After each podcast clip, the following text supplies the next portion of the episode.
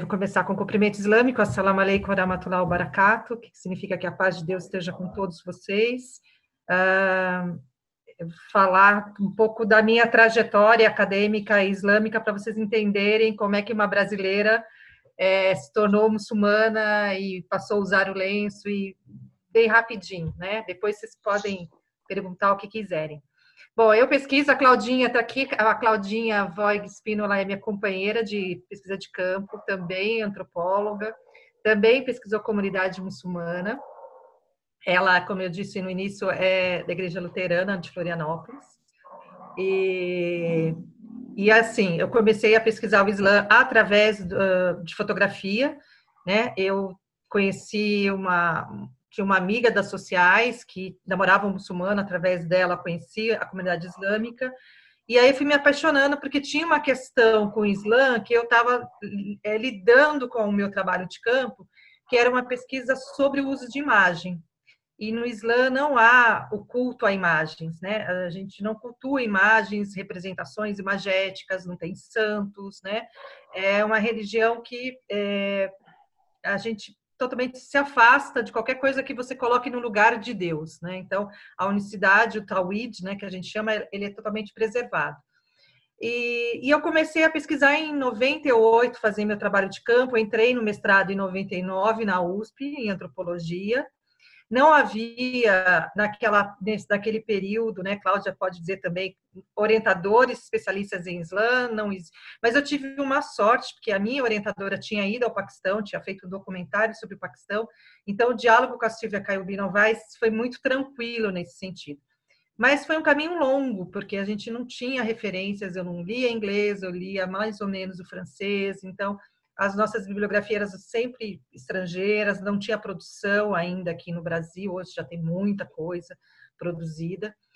E um pouco foi assim. Aí depois eu fiz mestrado, doutorado sobre o Islã, fiz o, o meu é, Prodoc na Unicamp, e aí quando eu entrei na USP de Ribeirão Preto, já docente, há 10 anos que eu estou lá, é, os meus alunos, é engraçado isso, né? Os meus alunos começaram a me provocar com o Islã, né? Eles me traziam questões, até que um dia, é uma coisa muito curiosa, né? Que eu conto só, pra, só em petit comité, né? Até que um dia, um, eu fazia 15 anos de pesquisa, e todos, todos os anos, quando eu comemoro, a primeira vez que eu pisei na mesquita, eu, eu faço algum, eu mando alguma coisa para os meus alunos para comemorar essa minha entrada no campo. E eu mandei é, um poema que eu escrevi na minha tese de doutorado, que é um poema que eu escrevi chorando, porque eu não conseguia terminar aquela tese, que eu amava aquela tese, como se eu tivesse me despedindo do Islã, era uma coisa muito doida. E aí eu mandei para os meus alunos, dizendo, olha, hoje eu faço 15 anos de pesquisa em Islã, e eu queria comemorar com vocês, porque faz todo sentido de eu estar aqui hoje. Tarará, tarará. Aí um aluno meu, psicólogo, psicanalista, me escreveu e falou assim, Franci, posso ir na sua sala? Eu preciso te falar um sonho que eu tive. E aí ele foi na minha sala, era um, amigo, um aluno muito querido, que marido de uma orientanda minha de doutorado, que acabou virando uh, uma participante bem forte do grupo. E ele me disse o seguinte: olha, eu sonhei essa noite é, que eu estava escrevendo um artigo para um pesquisador de Islã, é, comentando um, um poema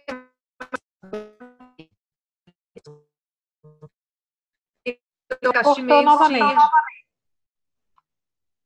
E aí, quando ele, ele contou, né, que ele é, tinha sonhado é, com um pesquisador de Islã, né, que ele fazia um poema de um pesquisador. Cortou? Cortou.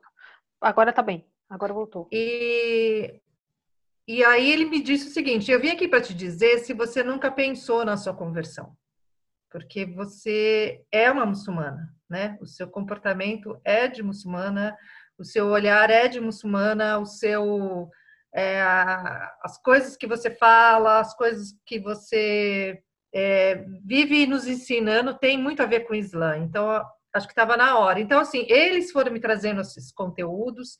Aí, uma outra, eu fiz um texto uma vez por Fazendo Gênero, e uma aluna psicanalista muito querida, que depois foi fazer pós-doc é, USP, a Mariana, ela diz assim: ah, esse não seu artigo é um sim tão grande que a psicanálise toda é segundos, né? Em qualquer sessão de terapia se resolvia isso.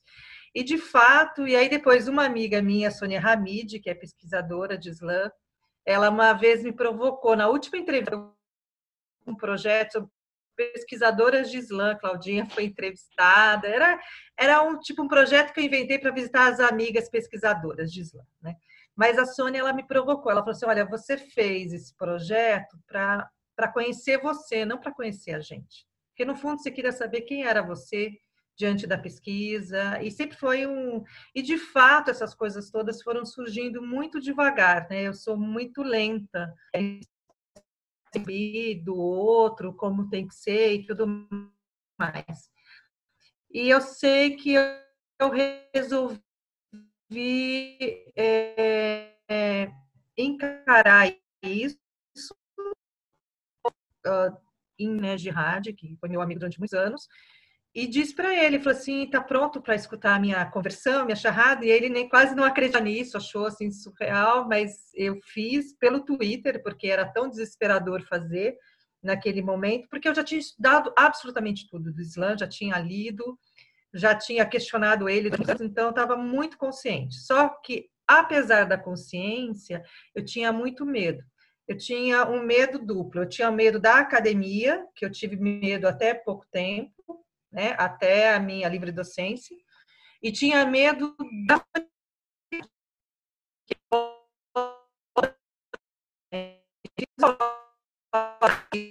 isso vão tá Cortando, cortando novamente. Hum. É, você tinha medo da academia e e do campo. Né? Então, eu tinha medo do campo, dos meus entrevistados, dos meus interlocutores, dos muçulmanos, né? Porque a gente que faz pesquisa de campo, a gente está ali, né? Assim, a gente sabe das histórias, sabe dos conflitos, sabe das dificuldades. Então eu ficava imaginando como é que eles vão olhar para mim, né? Agora eu não vou fazer, eu não vou ser mais antropólogo. Então assim, tinha uma questão não resolvida que eu não conseguia resolver. Não era uma coisa fácil, né? Não era uma coisa fácil, nem eu conseguia assumir para os meus amigos, né? E aí, obviamente, os meus amigos é, de campo, né? Cláudia, Sônia, Paulo, né? Os meus colegas de campo foram os mais receptivos, foram que mais me abraçaram, né? É, e não viram problema nisso. Wagner foi um grande inspirador para mim, né? Então, meus colegas, né, que é o Wagner, é pesquisador de religião afro-brasileira, né, de, de candomblé, também tem o pertencimento dele. Então, assim, essas pessoas me iluminaram muito no caminho, né? Então, ficou fácil e não fácil, né? E quando eu resolvi fazer, eu não estou falando nada de religião, né? Estou falando só da de mim. Mas eu só resolvi parte disso quando eu fui fazer um pós-doc com o professor Tariq Ramadan, que eu queria entender como era ser muçulmano e pesquisador e não ser detonado. Do... Assim, eu tinha muito medo, era uma coisa avassaladora, né? Porque o Islã, ele é uma religião é, lida equivocadamente pela mídia. Eu acho que ele é usado de forma muitos homens que são machistas, porque o machismo é estrutural. Então, o machismo está em todos os lugares, ele não está só no Islã, né, na, nas comunidades muçulmanas. O machismo está tá na igreja, o machismo está na vida, né? A gente sabe que o machismo é uma coisa. A, a gente é uma mulher que tem conhecimento religioso achada, né? Ela é deixada de lado, né? Então você dá muita voz, né? Muito ouvido aos homens e pouco às mulheres. Então tudo isso vem de uma tradição que precisava ser remodelada, né? E eu tinha essa carga, né? É, a minha primeira inserção né, na comunidade já foi desastrosa, né? Porque eu fui para um, para um congresso islâmico e não existiam mulheres doutoras e, e neste momento as mulheres aplaudiram, obviamente, e o Sheik, que era muito amigo meu, falou assim: ah, a, a professora Franci Rose representa, fez uma fala representando as mulheres. Na hora eu levantei e disse que não, que eu não estava ali representando as mulheres, estava representando a mim mesma. E isso é uma quebra de protocolo dentro do Islã, assim, sem, né? Foi uma porrada, porque você não bate de frente num grupo como esse é, de uma autoridade religiosa. Se ele disse que eu era representante, era melhor eu ter silenciado. Então, isso, isso teve uma repercussão positiva e teve uma repercussão negativa. Então, teve para os dois lados. Então, eu tive que aprender a lidar com isso. Hoje eu lido com isso muito bem, porque eu acho que a gente vai descobrindo o nosso caminho, né, o nosso lugar, né? As pessoas vão perdendo a é, vão ganhando a confiança, no caso, né? Tanto do meu posicionamento religioso, porque eu consigo hoje é, ser muito mais rigorosa com os trabalhos dos meus alunos do que eu era antes, né? Eu consegui essa façanha, né, de provocá-los muito mais, porque eu estou confortavelmente do lado de dentro e eu sei que as coisas não são tão cor-de-rosas, né? como nenhum grupo é cor-de-rosa, né? Não acredito em, em, nada cor-de-rosa, né? Se, fomos todos, se fôssemos todos perfeitos, não estávamos em vida, estávamos todos no paraíso, todos salvos, né? Todos redimidos dos nossos pecados e tudo mais. Mas ainda estamos em vida e como vida a gente tem mais defeitos que tudo. E o lenço, ele veio depois do meu Raj, Raj é a peregrinação. Então, para falar um pouco do Islã, o Islã tem cinco pilares da prática seis pilares da fé. Os cinco pilares da prática são, primeiro, a Shahad, né, que é dizer não há Deus senão Deus, o profeta Muhammad é o seu mensageiro, é, fazer cinco orações diárias, pagar o zakat, fazer o jejum no mês do Ramadã, um jejum que dura de 29 a 30 dias, né, depende, é um calendário lunar, que você fica sem comer e beber do, da alvorada ao pôr do sol, e o Raj, que é a peregrinação a Meca, que vocês já devem ter visto, que agora a gente está no período do Raj, né? Ele está acontecendo. Mesmo com a pandemia, está tá tendo 10 mil pessoas né, no Raj. Uh, então, esses são os pilares da fé, da prática. Os pilares da fé, eu sempre esqueço, mas são seis. São é, acreditar nos textos sagrados, então você tem o Antigo Testamento, você tem os Salmos, a Torá, acreditar nos anjos, acreditar no destino, acreditar nos anjos destinos, nos profetas, acho que é isso. Mais uma coisa. É. Esses são os pilares da fé. Então, por exemplo, é, nenhum muçulmano pode jogar uma Bíblia no chão, porque todos os livros que vieram, os livros sagrados que vieram antes do Islã, eles são sagrados. Então, é, um muçulmano não coloca uma Bíblia no chão, ele não coloca a Torá no chão, ele ele não fala mal de Jesus. Por exemplo, Jesus é um profeta importantíssimo dentro do Islã e ele vai voltar nos últimos tempos. Então, Jesus, na cosmologia islâmica, ele não foi crucificado, ele foi arrebatado de corpo e alma e ele vai voltar nos últimos dias. Uh, Maria é, tem na, no Alcorão tem uma surata sobre Maria, né? Então Maria tem uma presença extremamente importante para os muçulmanos. Então ah, não há como a gente dissociar, por exemplo, o meu lenço, né, que daqui a pouco eu conto um pouco da história dele. O lenço, ele é uma representação de Maria. Maria é uma das mulheres do paraíso, é a primeira mulher a entrar no paraíso e a, e a única mulher citada no Alcorão. Né? Se a gente for ler a Surata 3, que é a Hiram, que é a Surata que fala da família né, de Maria, fala do desejo da, da mãe de Maria de ter um filho homem. E ele e ela pede a Deus esse filho homem, né, para doá-lo ao templo, para que ele seja um homem da religião. E Deus manda Maria. E aí é, é uma passagem muito linda. Quem tiver o Alcorão, lê essa passagem, porque é muito linda, porque ela fala quando Maria nasce, ela fala, mas o que eu vou fazer com uma mulher? Eu não posso doar uma mulher para o templo. Você vai, e Deus fala, você vai doar essa mulher ao templo, porque ela não vai ser mãe de qualquer pessoa, né? Então, é, toda essa ligação que os muçulmanos têm com os cristãos passam, né, pela ideia, né, pela força de Maria e pelo profeta Jesus, né, que a paz seja com ele. Então, essa ideia de que essas construções religiosas, elas estão presentes, né, tá, todas essas histórias, a história de Zacarias, de Isabel, está nesse capítulo 3, então, todos eles estão nesse, nesse capítulo, e é sempre importante a gente retomar né, essas cosmologias para poder entender o sentido que é isso para os muçulmanos. Então, por isso que os livros sagrados e todas as outras religiões são importantes dentro do Islã. Uh, a ideia, eu vou trazer alguns conceitos que geralmente as pessoas falam por aí, né? Por exemplo, lenço. Vocês vão perguntar, ah, por que do lenço? O lenço é uma recomendação alcorânica. Uh, no capítulo 4, né, Deus ele fala, quando você sair das ruas, cubram-nos com seus jalabibs. Então, tem alguns hadis que contam que quando o profeta casou, é, Zenaib, né? Ele depois posso contar um pouco das histórias dele, né? De como ele ele teve essa revelação e é interessante porque eu trabalhei muito isso na tese, a questão da presença dos profetas na nossa vida, né? Que são presenças espirituais, são presenças de força, né? O profeta Jesus, o profeta Moisés, o profeta Abraão. Então todos eles são eh, citados, né?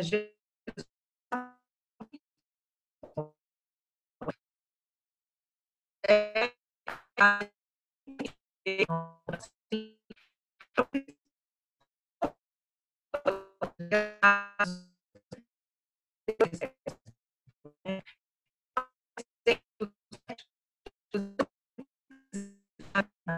pessoas e na vida das pessoas religiosas. Mas o lenço é essa prescrição religiosa que, que é, data desse período que o profeta queria separar não confundir as mulheres muçulmanas com as outras mulheres, em que elas estivessem mais perto de uma eh, recordação de Maria, né? Que lembrasse as esposas do profeta, elas usavam o niqab, por isso que existe ainda muitas muçulmanas que usam o niqab, que é esse lenço que cobre o rosto. Então, isso está muito mais presente no Iêmen, na Arábia Saudita, eu vi muita gente é, em Meca.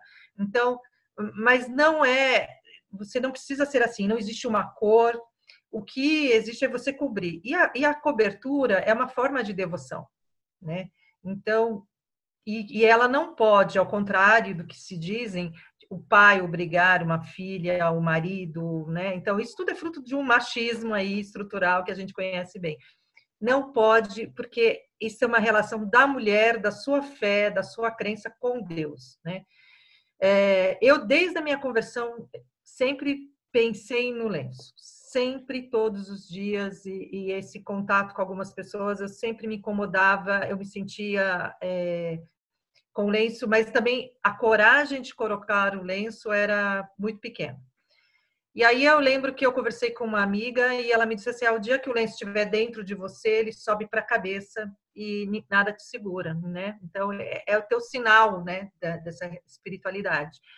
E eu fui dar uma palestra no direito lá da USP sobre jurisprudência islâmica e na hora que eu estava saindo, faziam três meses que eu tinha conversado com o Sheikh Jihad, falando, olha, eu queria muito pôr o lenço, e ele dizia assim, olha, nunca faça nada com emoção, faça sempre na razão. No Islã tem muito disso, né, de você sempre procurar fazer uma coisa dentro da razão. Nunca ser, ser deixado levar pela emoção, porque quando você se deixa levar muito pela emoção, você acaba é, não tendo consciência plena daquilo. E quando eu saí para essa palestra, eu, eu falei, ah, falta alguma coisa. Aí eu troquei o colar, troquei o casaco. Aí eu fui para minha gaveta de lenços, que, né, que sempre tive, e olhei, ai, não, tá faltando lenço. E pus o lenço na cabeça e saí de lenço na cabeça. Minha aluna que foi me buscar para dar uma carona, ela falou assim, vai de lenço? Vou. E aí foi um impacto, né? E era muito interessante, porque era uma palestra de, na sociologia do direito, lá da USP, de Ribeirão, de um professor que é frei. E tinha que ser, né? Porque eu sou muito interreligiosa.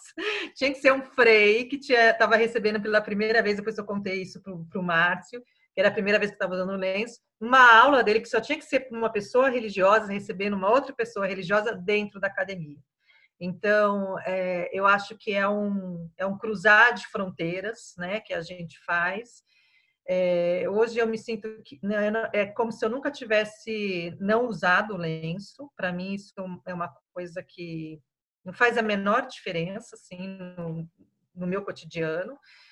E só me dá a certeza, e, e eu falei outro dia, acho, acho que essa semana, de que o lenço não é uma vestimenta de pessoas sacralizadas, ao contrário, nem de pessoas bondosas, nem de pessoas generosas, mas são de pessoas extremamente pecadoras, né? São de pessoas que estão tentando e que erram cotidianamente, mas que o lenço ele faz eu lembrar o tempo todo que eu preciso ser um pouquinho melhor, né?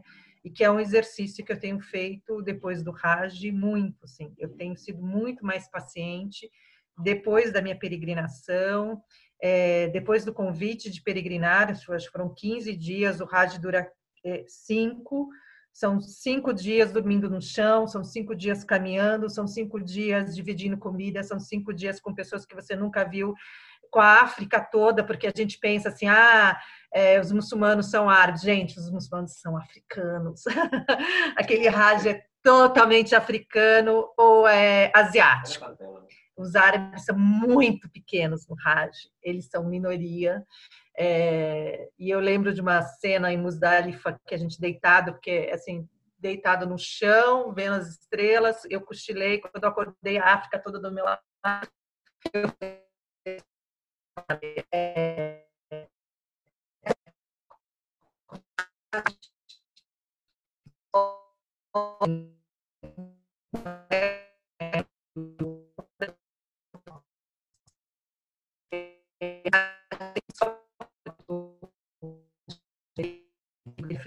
ele é asiático, né? Ele é árabe, ele é europeu, ele é latino, né? É lógico que os latinos ainda são bem, bem menos, mas enfim.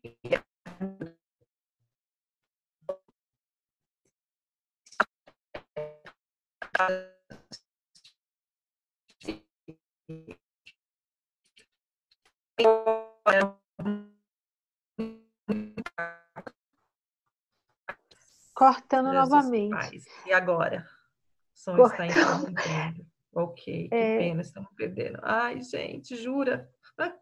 Você sabe o que, é que eu vou fazer? Para que a gente não. Muito?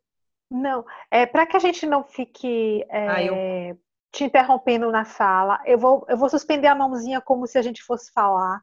E aí você vai entender que está interrompendo. Essa mãozinha que tem aqui no Zoom. Mostra aí a mãozinha. Tá, eu sei qual que é. Pronto. Aí a gente vai mostrar essa mãozinha, você já sabe, tá interrompendo.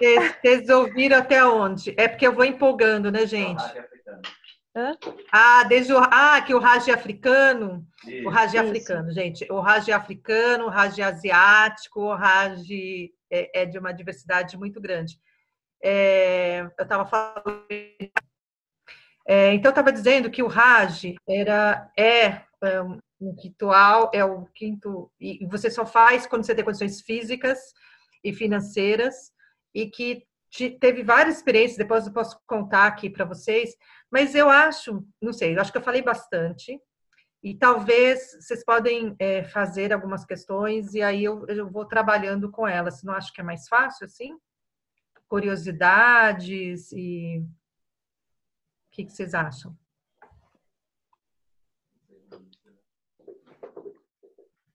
O rádio é, é, Se você assistir lugar, você vai É, eu não tenho como mudar desse lugar. Não, eu agora é. eu acho que agora ficou bom. Agora ficou bom. Até a audição melhorou. É. Sim. Então, que tal você a gente é, abrir para umas questões e eu posso falar a partir delas? Que tal? Pode ser. Eu tenho aqui também está no YouTube. O Gregório é. ele fez uma pergunta que é, é assim: eu gostaria de saber qual é o conceito de pecado dentro do Islã e se há simbologia, como você já falou, né, com relação ao véu nas mulheres e também se há algum simbolismo para a vestimenta dos homens. Esse é o Gregório tá. que está acompanhando pelo YouTube. Então, Gregório, obrigado pela sua pergunta. Olha, não, é, essa é uma parte muito interessante que difere dos, do, dos cristãos, né? O muçulmano não nasce com pecado, não nasce com pecado original, é, porque Deus perdoou Adão e Eva. Então, é, a gente nasce com a fitra, fitra é a natureza. A natureza islâmica, né? Todo, todo ser humano é, nasce muçulmano né? Essa é a concepção. Porque todo ser humano nasce entregue a Deus, nasce submisso a Deus. Então, a ideia que os muçulmanos é, têm é que nós não nascemos com pecado. É, é interessante que há dois momentos da vida de um muçulmano que ele apaga todos os pecados que ele faz em vida, que são pecados que ele que vai fazer depois, né? Ele, mas ele não nasce com o pecado, ele não nasce com esse sinal de pecado. É, quando eu fiz a charrada, por exemplo, todos os meus pecados anteriores foram apagados, e quando eu fiz o Raj. Fazer o Raj é voltar a nascer de novo. Então, você apaga os seus pecados anteriores. Deus aceita o seu Raj, a sua peregrinação, você apagou os seus pecados. Bom, eu tive duas chances na vida, espero voltar para o Raj para apagar os pecados que eu fiz depois, né? Mas é essa ideia de, de pecado, né? Assim, é, e, e, é, e uma coisa é Deus perdoa absolutamente tudo. Deus só não perdoa quando ele é associado a outras coisas. Então, você associar a Deus a uma pedra, a uma imagem. Então, quebrar o Tawhid, né, que é a unicidade de Deus, é que não tem a, a misericórdia de Deus, assim, no sentido de que, é lógico que só ele sabe, mas se existe um pecado, é uma coisa totalmente indevida, é, a associação de Deus a qualquer outra coisa. Né? Então, isso, várias passagens do Alcorão se remete a isso. A, a lei, os homens, é, existe a religião ela é composta, né? Sharia, né? Que é caminho que leva às águas, né? Isso é o significado de Sharia. É, Sharia é, é o Alcorão e a Suna do Profeta né, o texto sagrado e a suna. O que, que seria a suna do profeta? São os ensinamentos proféticos, né, do profeta Muhammad. Ah, então, como ele comia, o que ele falava, como ele se comportava, como ele vestia. Então, quando a gente pensa na suna, qual é a suna do profeta para os homens? Né? A barba, e a vestimenta dele e o comportamento dele com as mulheres. Então, por exemplo, o profeta Muhammad homem que cozinhava, que faz, cuidava das suas roupas, que, que tinha amor pelas crianças, que era um homem generoso, era um homem humilde. Existe uma história muito bonita que o profeta Muhammad, a sua primeira esposa, ele foi casado há 25 anos. Ele foi pedido em casamento por uma mulher 15 anos mais velha, que tinha dinheiro, que já era viúva, que já tinha sido casada, e ele era um garoto de 25, né? Ah, e ele e ela escolheu ele pelo coração dele, pela bondade dele. Então a gente brinca muito, eu brinco muito com os homens quando eles dizem assim: "Ah, estou procurando uma radija", e eu um profeta Muhammad, está difícil, né? Porque é assim, o comportamento é, é assim, se ele está querendo uma radija, obviamente eu vou querer o modelo do profeta, que era o modelo da generosidade, do amor, e ele só vai se casar novamente depois que a Radija morre, né, 25 anos depois do casamento deles, né? Então, o, todo o comportamento do profeta Muhammad é um exemplo do comportamento dos homens, né? Se os homens não seguem porque não aprenderam a religião suficientemente. Mas a barba é um grande sinal. Uma coisa, por exemplo, um homem muçulmano, ele não entra na mesquita de shorts, né?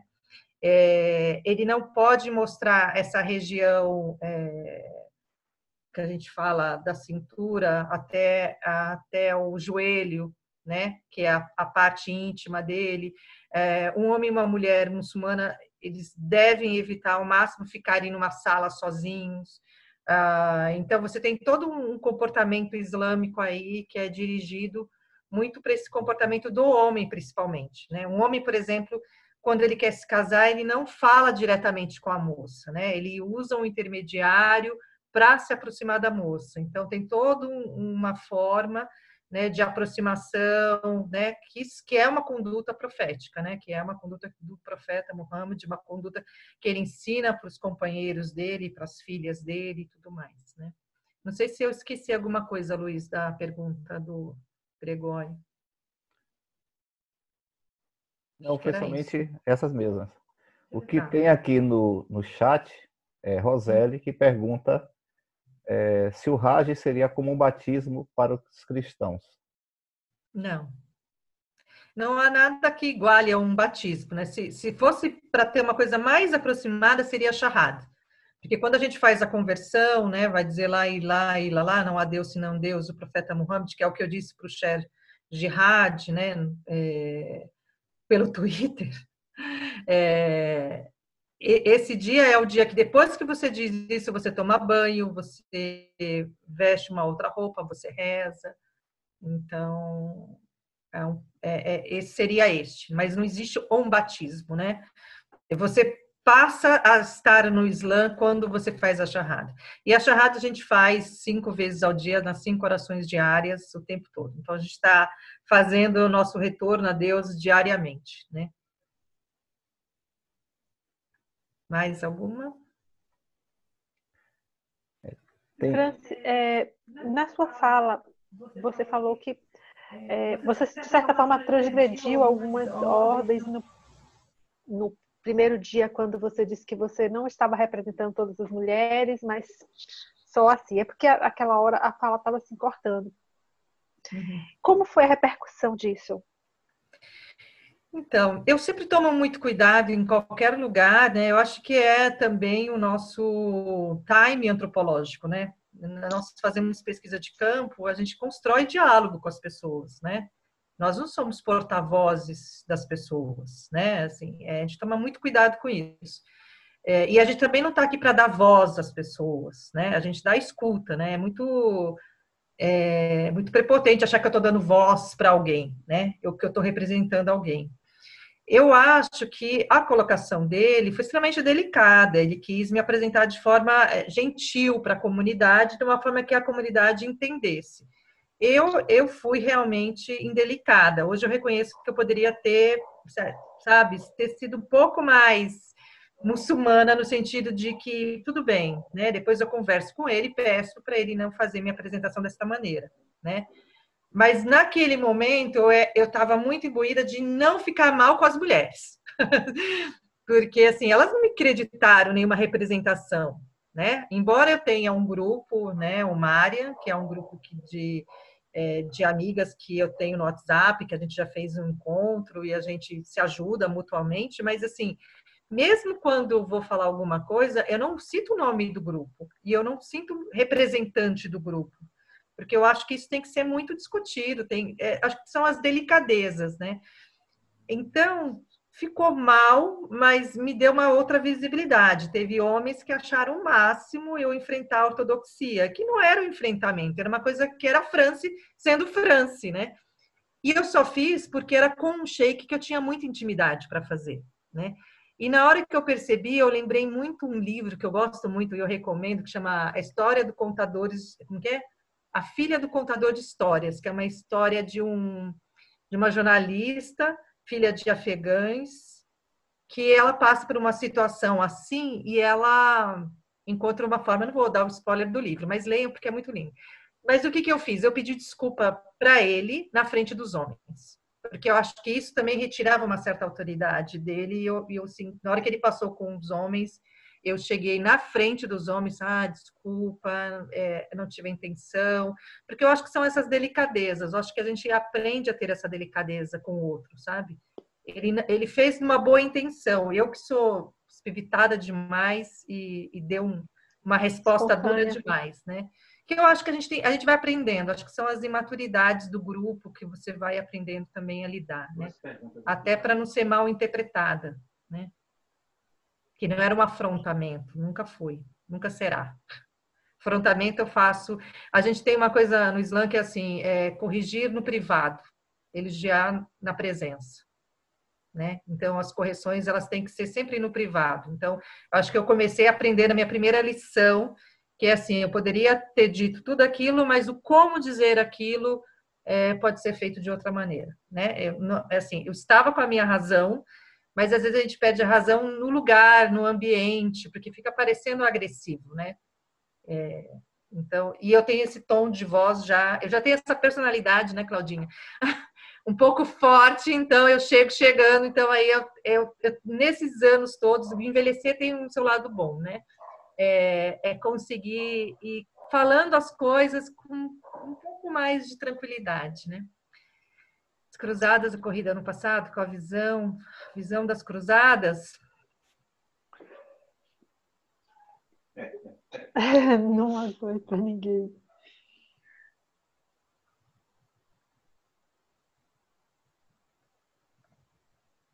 Tá.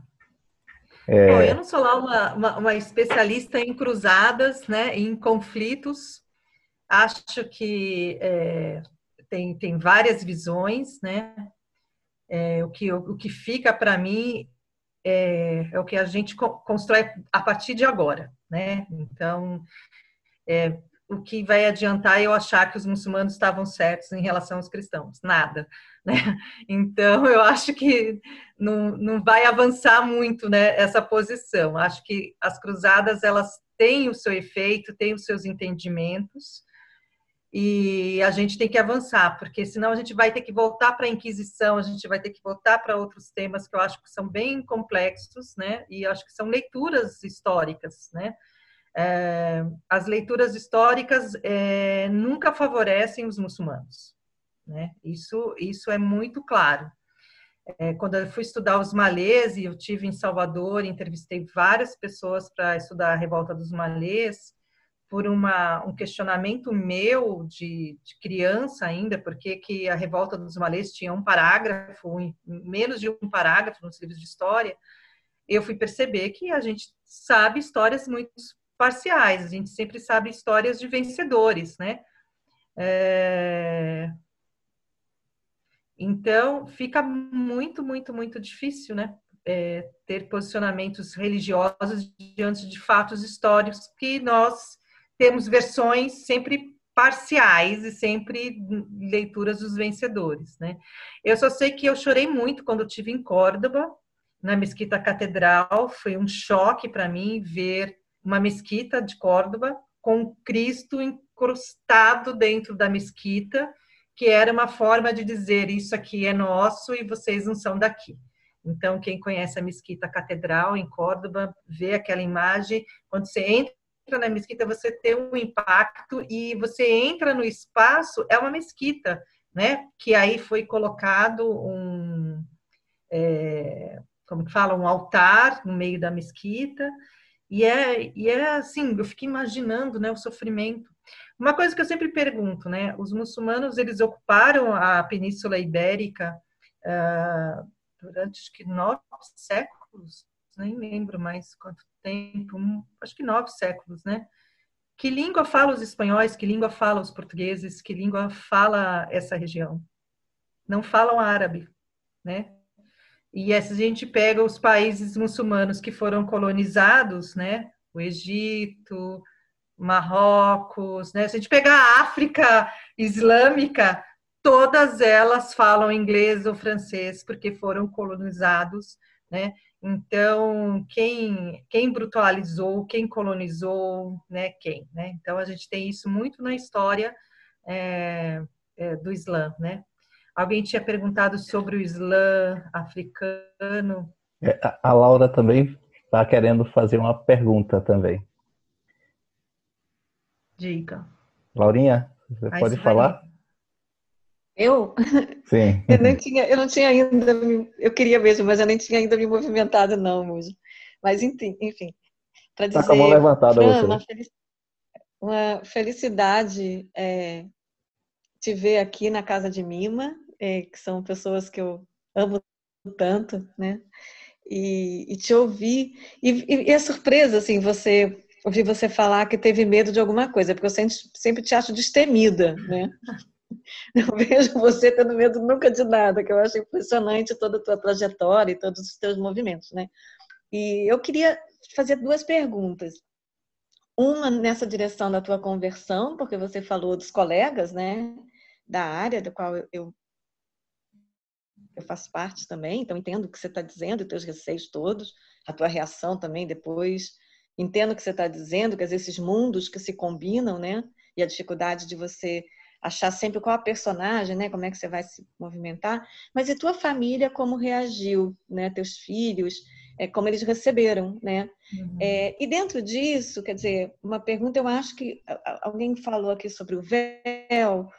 Eu acho que o véu é, é sempre o mais impactante, complexo, é a face visível de um estranhamento, né? E a face visível da própria intolerância também, que se manifesta muito em torno disso. E aí, como a gente também está num grupo é, de pessoas que são, né, a maior parte, talvez todas, sejam evangélicas, né? É, queria que você falasse um pouco sobre intolerância também, uhum. né?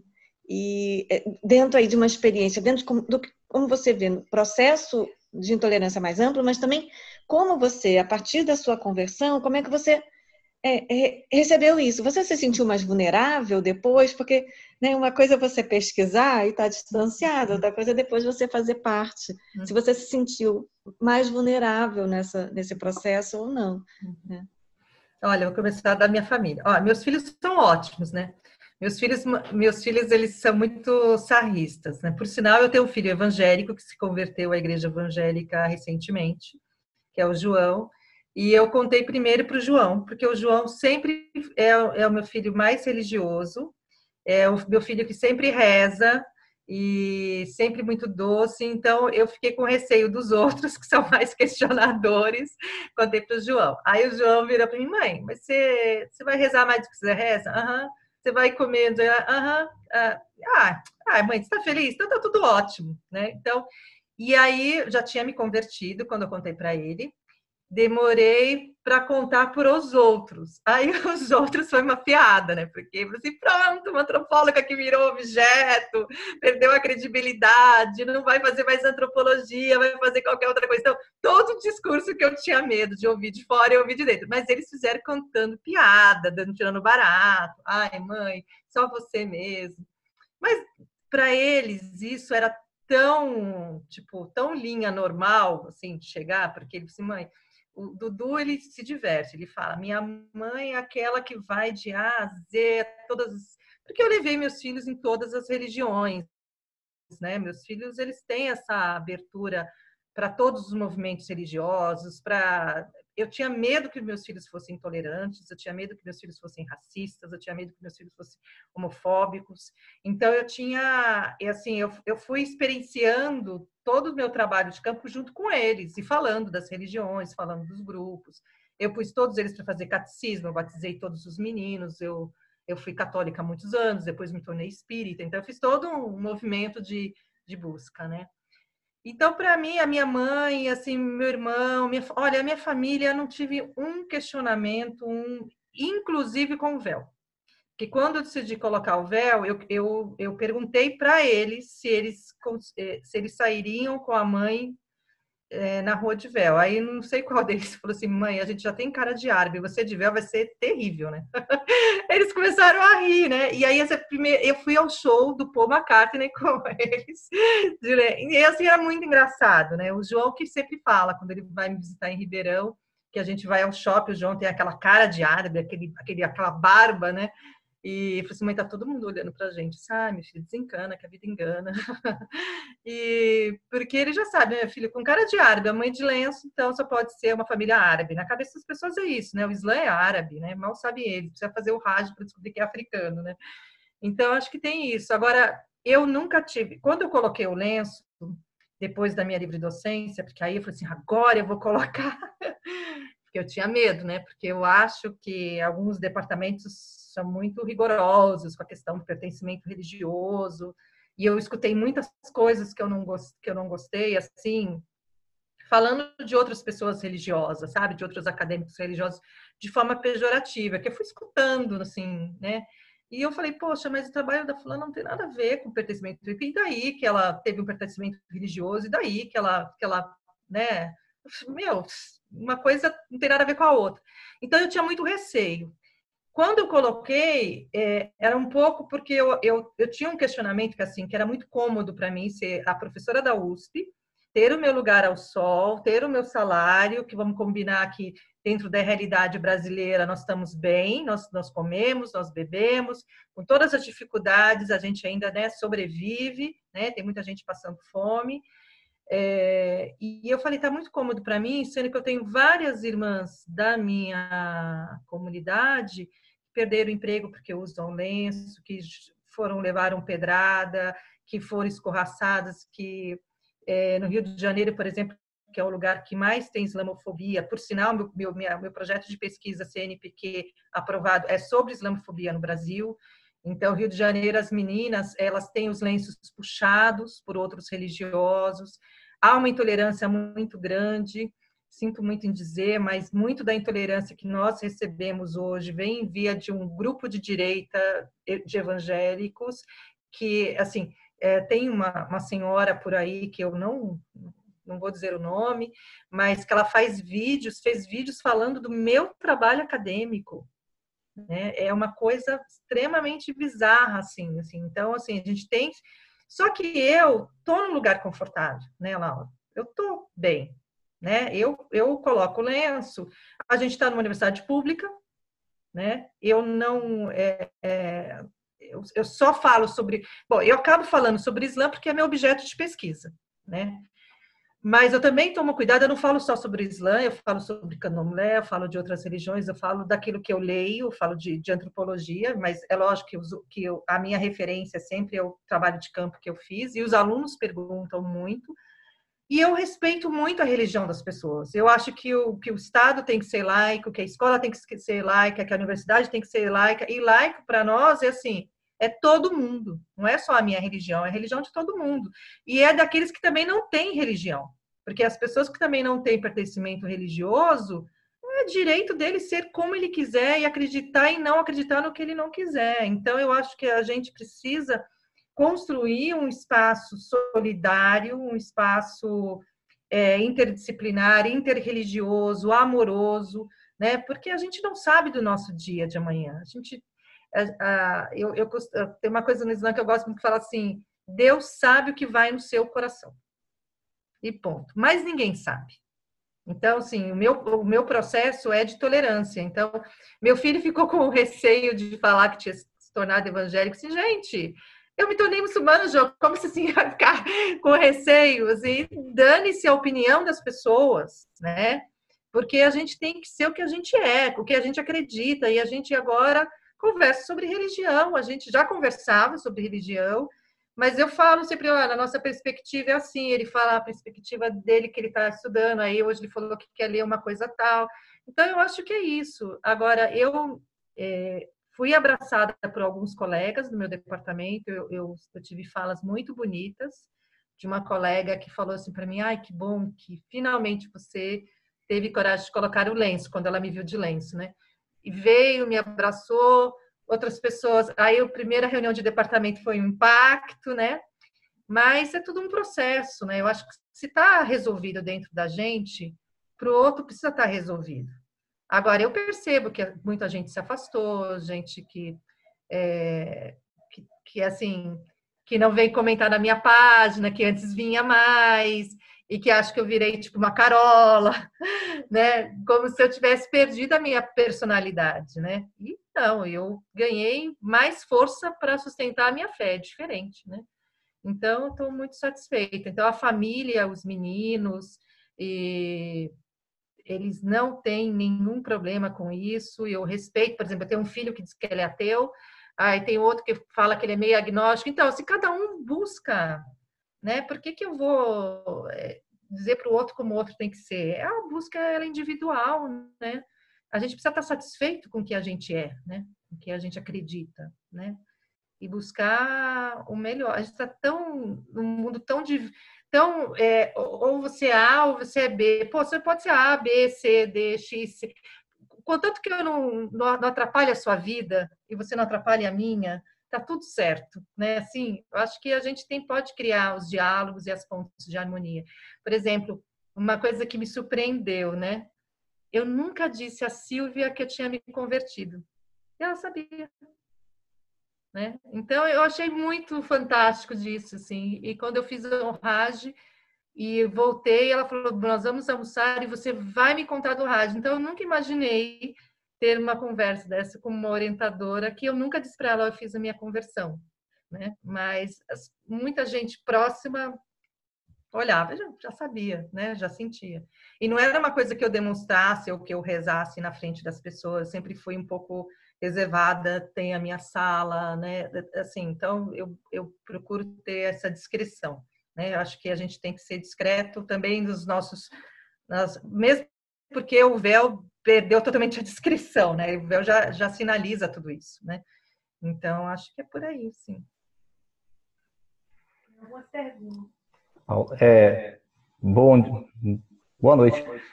Muito boa aí, Laura, a participação. Tem umas perguntas aqui, umas pessoas também que estão com a mão levantada. Tem um meu melhor irmão, Paulo Neves. Ele também levantou a mão.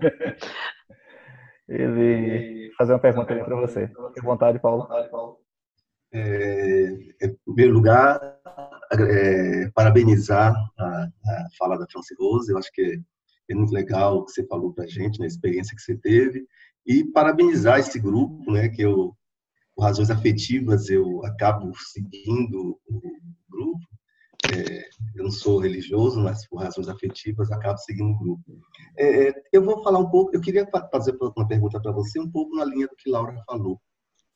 É, gente, uma coisa que eu, que eu acho interessante nesse grupo que a gente está aqui agora discutindo é que eles estão, digamos assim, na, na, na contra, é, é na contra, na contra é, corrente daquilo que tem sido o, o, pensamento dos evangélicos no Brasil, que é um pensamento muito é, muito restritivo, muito etnocêntrico, né? A gente que trabalha de ciências sociais, a gente sabe que esse etnocentrismo é muito forte, então só a minha religião é, é a melhor e tudo mais. E todas as consequências que isso acaba trazendo com relação a, ao lugar da mulher, que você citou aí no caso da sua, é, da sua relação com o Islã, é, sexualidade, questões políticas, etc.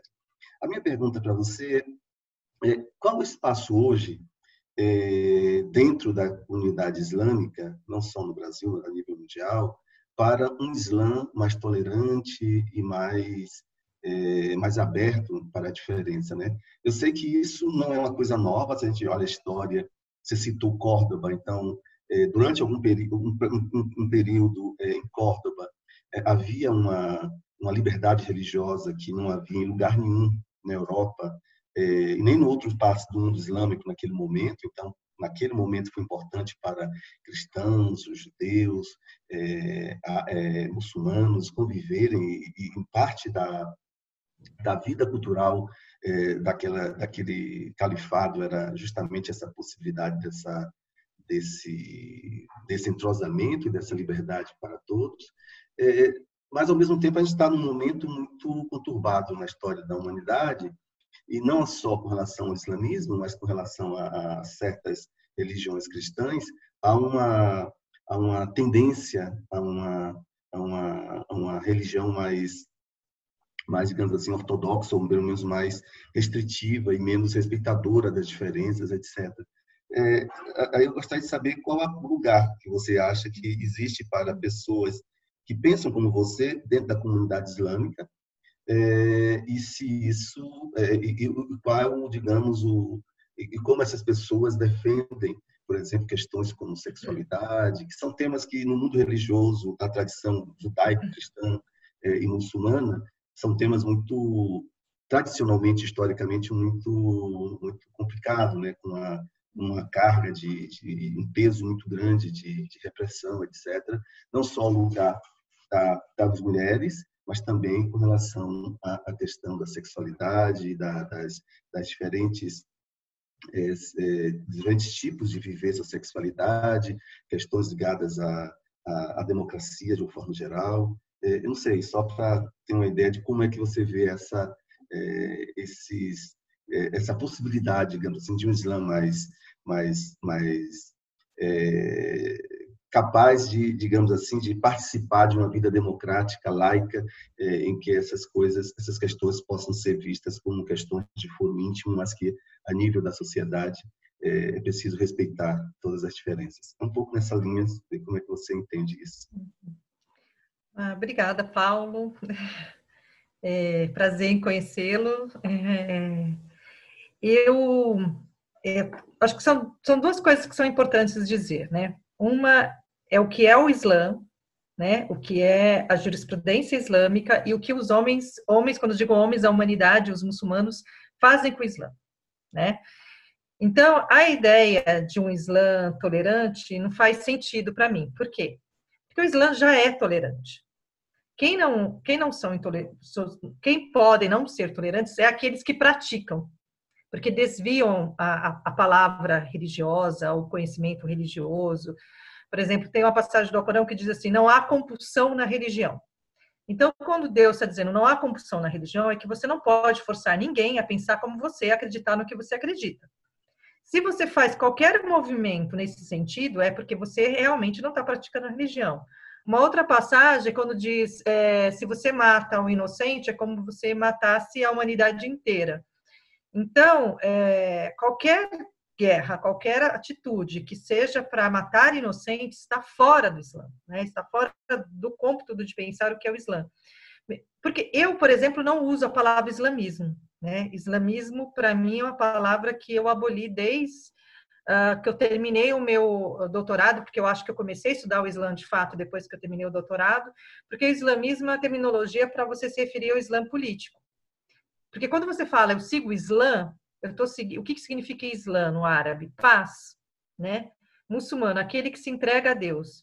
Então, quando você tem consciência disso, você começa uma religião que na sua raiz significa paz, não pode ser uma religião de intolerantes.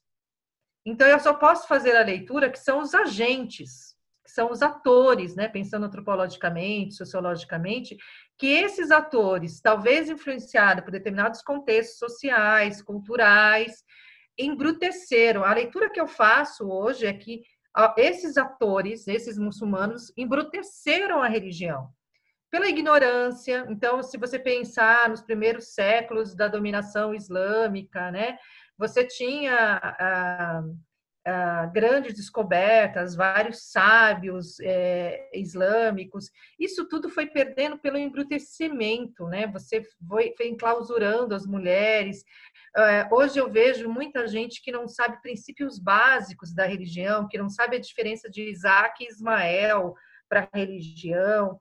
Então, assim, quando você começa de fato a ensinar a religião, aprender os fundamentos da religião, você percebe que a religião em si, né, quando eu penso o que é Sharia, né, e aí é um tema que é bastante avassalador, né, quando eu vejo os discursos, vai implantar a Sharia no Brasil. Gente, todo muçulmano no Brasil pratica 80% da Sharia né? Porque rezar é fazer a sharia, é, é, é, praticar a sharia, fazer o jejum, todos esses pilares que eu falei fazem parte da sharia, né? E aí esse entendimento todo são questões é, que eu não sei se é de tolerância. Eu acho que as religiões monoteístas, né? E aí você sabe tanto quanto eu, né, Paulo, que as, é, as religiões monoteístas elas não aprovam é, a homossexualidade, elas não aprovam o adultério, é, as traições, então são, são temas realmente polêmicos dentro. Agora, no Islã, uma coisa é muito clara: há um interdito, sim, sobre a homossexualidade, mas você jamais pode dizer que uma pessoa não é muçulmana, né? É, por ela ser homossexual. E você não pode é, dizer isso publicamente, você não pode dizer aqui. Enfim, existe um, uma, um que a gente chama no Islã de adab, né, que é um comportamento islâmico de respeito daquilo que seria, né? É lógico, e eu como antropóloga tenho um outro entendimento, né? Ah, esse comportamento islâmico de, de que você não pode dizer do pecado do outro ou das falhas do outro. Né? E aí eu estou falando disso muito tranquilamente, porque eu tenho uma orientanda que defendeu tese em 2018 sobre uma mesquita LGBT em Paris. Né? Então você tem vários movimentos de muçulmanos é, quebrando essa fronteira. Né? Do ponto de vista da ortodoxia islâmica, isso é um grande equívoco, é um grande erro. Mas só o tempo dirá né? Como é que essas coisas vão estar sendo resolvidas? Há pessoas acolhedoras, há pessoas mais tolerantes, há pessoas menos intolerantes. O fato é que, para o princípio religioso, isso é um pecado, né? Então, como é para todas as religiões, é para o judaísmo, é para o cristianismo, mas como você vai lidar, eu acho que são questões muito novas dentro do Islã. Por exemplo, eu tenho um aluno de doutorado que defendeu o ano passado e ele fez uma pesquisa com, com homens LGBTs refugiados no Brasil. E esses homens, eles diziam para o meu aluno, não sou homossexual.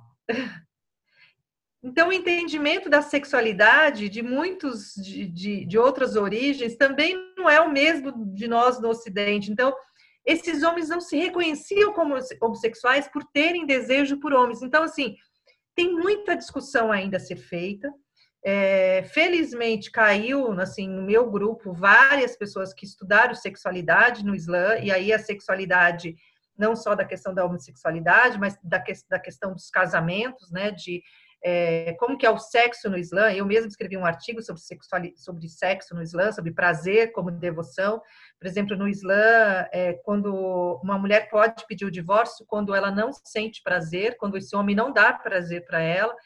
Existe um ensinamento do profeta que o homem, quando termina a sua relação sexual, ele não pode terminar se a sua mulher não teve um orgasmo como ele. Então, isso é muito revolucionário se a gente for pensar, né, no sentido da questão do prazer, da sexualidade. Então, existe muitas coisas que as pessoas desconhecem dentro do que é o Islã, porque ficam taxando aquilo que determinados grupos fazem como repressão. Mas os diálogos, eles estão sendo feitos. Quanto tempo vai levar? Quanto tempo esse entendimento vai ser ampliado? Eu não faço ideia, né? Mas eu sei que tem muita gente é, crescendo com esse diálogo, com essa aproximação, com esse respeito. Há pessoas que se respeitam muito, há outras que são mais intolerantes, mas a gente tem que dizer a regra, né? A regra é: é proibido, é pecado, né? Assim como o adultério. Né? Adultério é um dos é, das penalidades mais fortes dentro do Islã. Só que tudo isso precisa ter testemunha, precisa ter pessoas que tenham idôneas, que tenham visto, para que haja algum tipo de penalização e essa coisa. Mas há também dentro do Islã uma coisa que eu acho muito bonita, que é que são as escolas de jurisprudência. E as pessoas pouco sabem. Opa. Oi? YouTube? Não. Não entendi. Não entendi. Eu acho que alguém está com o microfone aberto também. Ah, tá. Patrícia deixou o microfone aberto. Ah, você gosta de gatice, né? Então, é, as escolas de jurisprudência também elas dão essas cores um pouco de diferente, sabe? Em algumas situações, de interpretações de determinadas situações. Então, nós temos quatro escolas sunitas e uma escola xiita. Então, isso também, por exemplo, a escola de jurisprudência do Irã é diferente da escola de jurisprudência da Arábia Saudita, que é diferente do Paquistão, que é diferente de, por exemplo, na África, a maioria das escolas, eu acho que a escola é, da África toda é, é a escola Malik. Então, tem interpretações também, e aí formas de julgamento, formas de avaliar determinadas situações. Mas eu sei que é um processo de diálogo aí que, viu, Paulo, que vem se avançando Aonde chegaremos, não faço a menor ideia, mas eu acho que esses trabalhos acadêmicos, né, dos meus alunos dentro da área da psicologia, têm contribuído bastante, né, para pensar a sexualidade, tirar essa coisa de que mulher muçulmana não tem prazer, que a mulher é coitadinha, de que as mulheres precisam ser salvas, de que o lenço oprime as mulheres, né, como se, né, eu não sou oprimida em coisa nenhuma, também quero casar, viu, gente? então, assim, não tem essa, esse problema que as pessoas colocam sempre, né? E a comunidade ela vai assim seguindo a senda reta, né, seguindo os ensinamentos proféticos, mas obviamente vem sempre nesse diálogo e tem, e tem tido alguns enfrentamentos positivos. Eu acho que, que tem ampliado esse diálogo, sim. É, obrigado, Francis. Tem mais uma pessoa que quer falar contigo. É Roberto. Roberto, você está com a palavra? Boa noite a todos, professora Francis. É um prazer em ouvi-la. É, eu, eu, teria três questões, eu só teria duas, mas com a pergunta de Paulo, eu ia colocar mais uma para oportunizá-la a ampliar essa questão da discussão da diversidade. Né? Uma das coisas uh, mais lindas que, de experiência que nós tivemos como membro da Igreja Batista da Graça é quando foi um, um missionário que possivelmente tinha sido era, era muçulmano e trabalhava muito e se converteu ao cristianismo. Mas a coisa linda foi quando ele nos fez perceber que a história de Agar e na divisão né, da, das, do, dos ismaelitas em Israel. E que em nenhum momento é, Alá, ou Deus, o Jeová, como nós o chamamos, é, desprezou nem Ismael e nem a sua cria, né? Aquilo ali foi um momento muito belo na em um tempo, acho que isso tem mais de 12 anos na é, na igreja, mas isso me chamou muita atenção sobre a questão da diversidade é, uhum. que pode ser admitida também é, a partir do Islã. Eu, eu, remonto a isso, e aí pegando uma questão, quando se fala de diversidade, uma questão de identidade, uma coisa que me surpreendeu muito foi um documentário, e já que a senhora estuda sexualidade, isso ficou, para mim, eu disse, vou, vou, nesse momento, estando com a senhora, vou fazer essa pergunta. As outras viraram secundária. Um, um documentário que vai falar da experiência do, do Irã, que é um estado é, religioso, com religião oficial, e que tem programas muito bem definidos para pessoas que querem transitar de sexo, né? Claro, é, as experiências que, que apareciam nesse documentário eram experiências de homens que se tornaria é, é, mulheres, né? E um lugar feminino e que o Estado acolhia com programas de saúde muito bem é, construídos, muito diferente das visões que nós temos em relação de política pública é, para uma pessoa que deseja fazer, né, que tenha esse desejo né, de se tornar um outro. Uhum. Isso me chamou a atenção, e aí eu não vou deixar de, de, de perguntar isso para a senhora. É, é, como é que isso se explica né, no, no Estado, né, em que tem uma religião oficial e tem política pública muito bem definida. Claro que o documentário deixa uma questão em aberta em relação aos casamentos, né? Como é que isso se ocorreria ou se amadureceria nessa ideia do estado pleno dessas desses rapazes que se tornariam moças por conta é, justamente daquilo do lugar da mulher, o lugar social que a mulher tem em relação à fertilidade. Isso é uma questão que deixa em aberto o documentário. Mas eu gostaria que a senhora falasse um pouco, porque para mim ah, essa aparente contradição, mas um convívio de um Estado muito bem, né, em que a religião não é algo lateral ou não é camuflada, mas é admitida, mas com políticas sociais extremamente, se a gente pelo nosso olhar, é extremamente avançadas, né, ou progressistas nesse sentido. Há, outras questões que viraram secundária, que eu, tinha aberto a, a, a, pergunta, é como a senhora é, pesquisou muitos malês, que, e aí na perspectiva do debate interreligioso, que possíveis identificações é, se teria entre Islã e as religiões de matrizes africanas, que muito próprio da, da nossa formação social brasileira, certo? Uhum. E, a, e, a, terceira não precisa responder, porque agora virou secundário diante dessas argumentações que a senhora colocou, que foi a recente é, reconversão da, da mesquita, né? que era a igreja, a, em Mesquita Sofia, lá com a pauta do nacionalismo versus um pensamento nosso achando que estaríamos ali uma discussão poder político ou um retorno ao nativismo na Turquia. Tá bom? São essas coisas, se a senhora puder. Eu vou deixar H por último, que é a parte que eu mais gosto. Tá bom, ótimo. Eu vou deixar H por último. Olha, tá. a, o Irã realmente é um exemplo, né? A jurisprudência Jafari, que é a jurisprudência xiita, ela é muito avançada nesse, nesse conceito da, da dessa é, transgeneração, né, dessa, dessa cirurgia, né, é, há algumas críticas, né, porque eu não, nunca trabalhei efetivamente, nunca entrevistei ninguém é, efetivamente da área médica para saber como é que funciona, mas tem pessoas que falam que você não pode ser uma coisa ou outra, né? Você tem que escolher ser uma coisa ou outra, né? Então, você não pode ser um homem afeminado, você tem que escolher ser mulher. Mas, enfim, eu não tenho estudo aprofundado dessa jurisprudência nem dos documentos, porque, assim, muita coisa que se fala do Irã, principalmente, é muito fantasioso, né? Por exemplo, falar que o Irã é, é por exemplo, usar o termo xiita como radical é um. Eu, por exemplo, eu, quando era adolescente, meu apelido era xiita. Imagina, eu devia ser uma pessoa bem fácil, mas é porque a associação de xiismo era sempre uma coisa radical por conta da Revolução Iraniana. E aí as pessoas esquecem que Henri Corbin, que era um grande filósofo, né, apoiou. Tem rua no Irã chamada Henri Corbin. Ah, o próprio agora, agora me fugiu o nome dele, gente, deixa eu olhar nos livros que eu acho.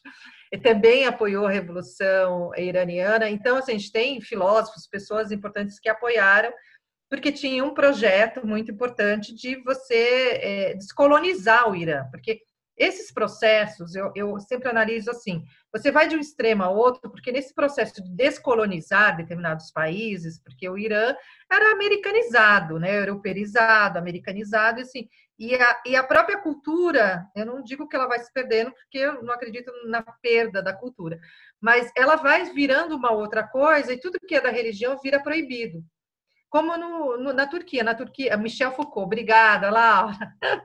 Tentando aqui o filósofo que apoiou. Isso, Michel Foucault, fala lá. E, e aí o que, que acontece? É, acaba indo para um outro extremo. E eu acho que o Irã hoje ele está num passo muito importante. 60% do, do parlamento iraniano é feminino. Então, que país é esse que tem as mulheres? Eu conheci o Irã, né? É, foi uma das viagens mais maravilhosas que eu recomendo a todo mundo. É um lugar lindíssimo, tem um museu do cinema. É, eu vou dizer para vocês, quando eu entrei no Museu do Cinema, numa, na livraria, o que, que, tinha na porta do Museu do Cinema? Um livro do Paulo Coelho. Eu pensei, ai, gente, Paulo Coelho até aqui. né? Então, assim, você tem é, a, a, coisa do cinema iraniano, a, a intelectualidade. Encontrei muitos intelectuais, para um congresso, foi uma viagem fantástica. Muitas pessoas religiosas, enfim, é, eu não sou xiita, sou sunita, mas eu tenho um respeito profundo pela essa, pelo esse pensamento e eu acho que o, que o Irã deu um passo muito positivo nisso. Eu acho que, como toda medida de saúde, é o primeiro passo. Quanto eles já avançaram nesse debate internamente, eu não sei. Então, eu sei que isso de fato acontece, já li algumas coisas a respeito, mas como isso tem sido feito na prática é que eu desconheço. Né? Então, há críticas, há, há argumentos positivos, né? Então, acho que é um grande avanço né, para essa área de sexualidade. É, me parece que alguns outros lugares também aplicam isso, né? A questão do, hema, é, do hemafrodita também isso é pensado no, no Islã. A questão do aborto também, por exemplo, é vida no Islã a partir de 120 dias, é, com 120 dias que deu só para o anjo. Então, antes disso, é, não é vida. Então, há debates também sobre a questão do aborto.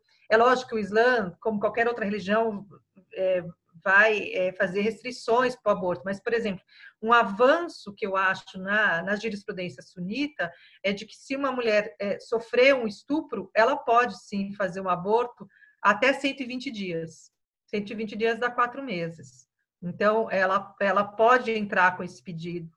Né? Uma mulher que está com risco de vida, ela pode fazer o aborto. Então, assim, tem questões assim no Islã desde o século VII. Quer dizer, a mulher, por exemplo, vota desde o século VII, tem direito ao divórcio, à herança desde o século VII. O dinheiro da mulher não é o dinheiro do homem.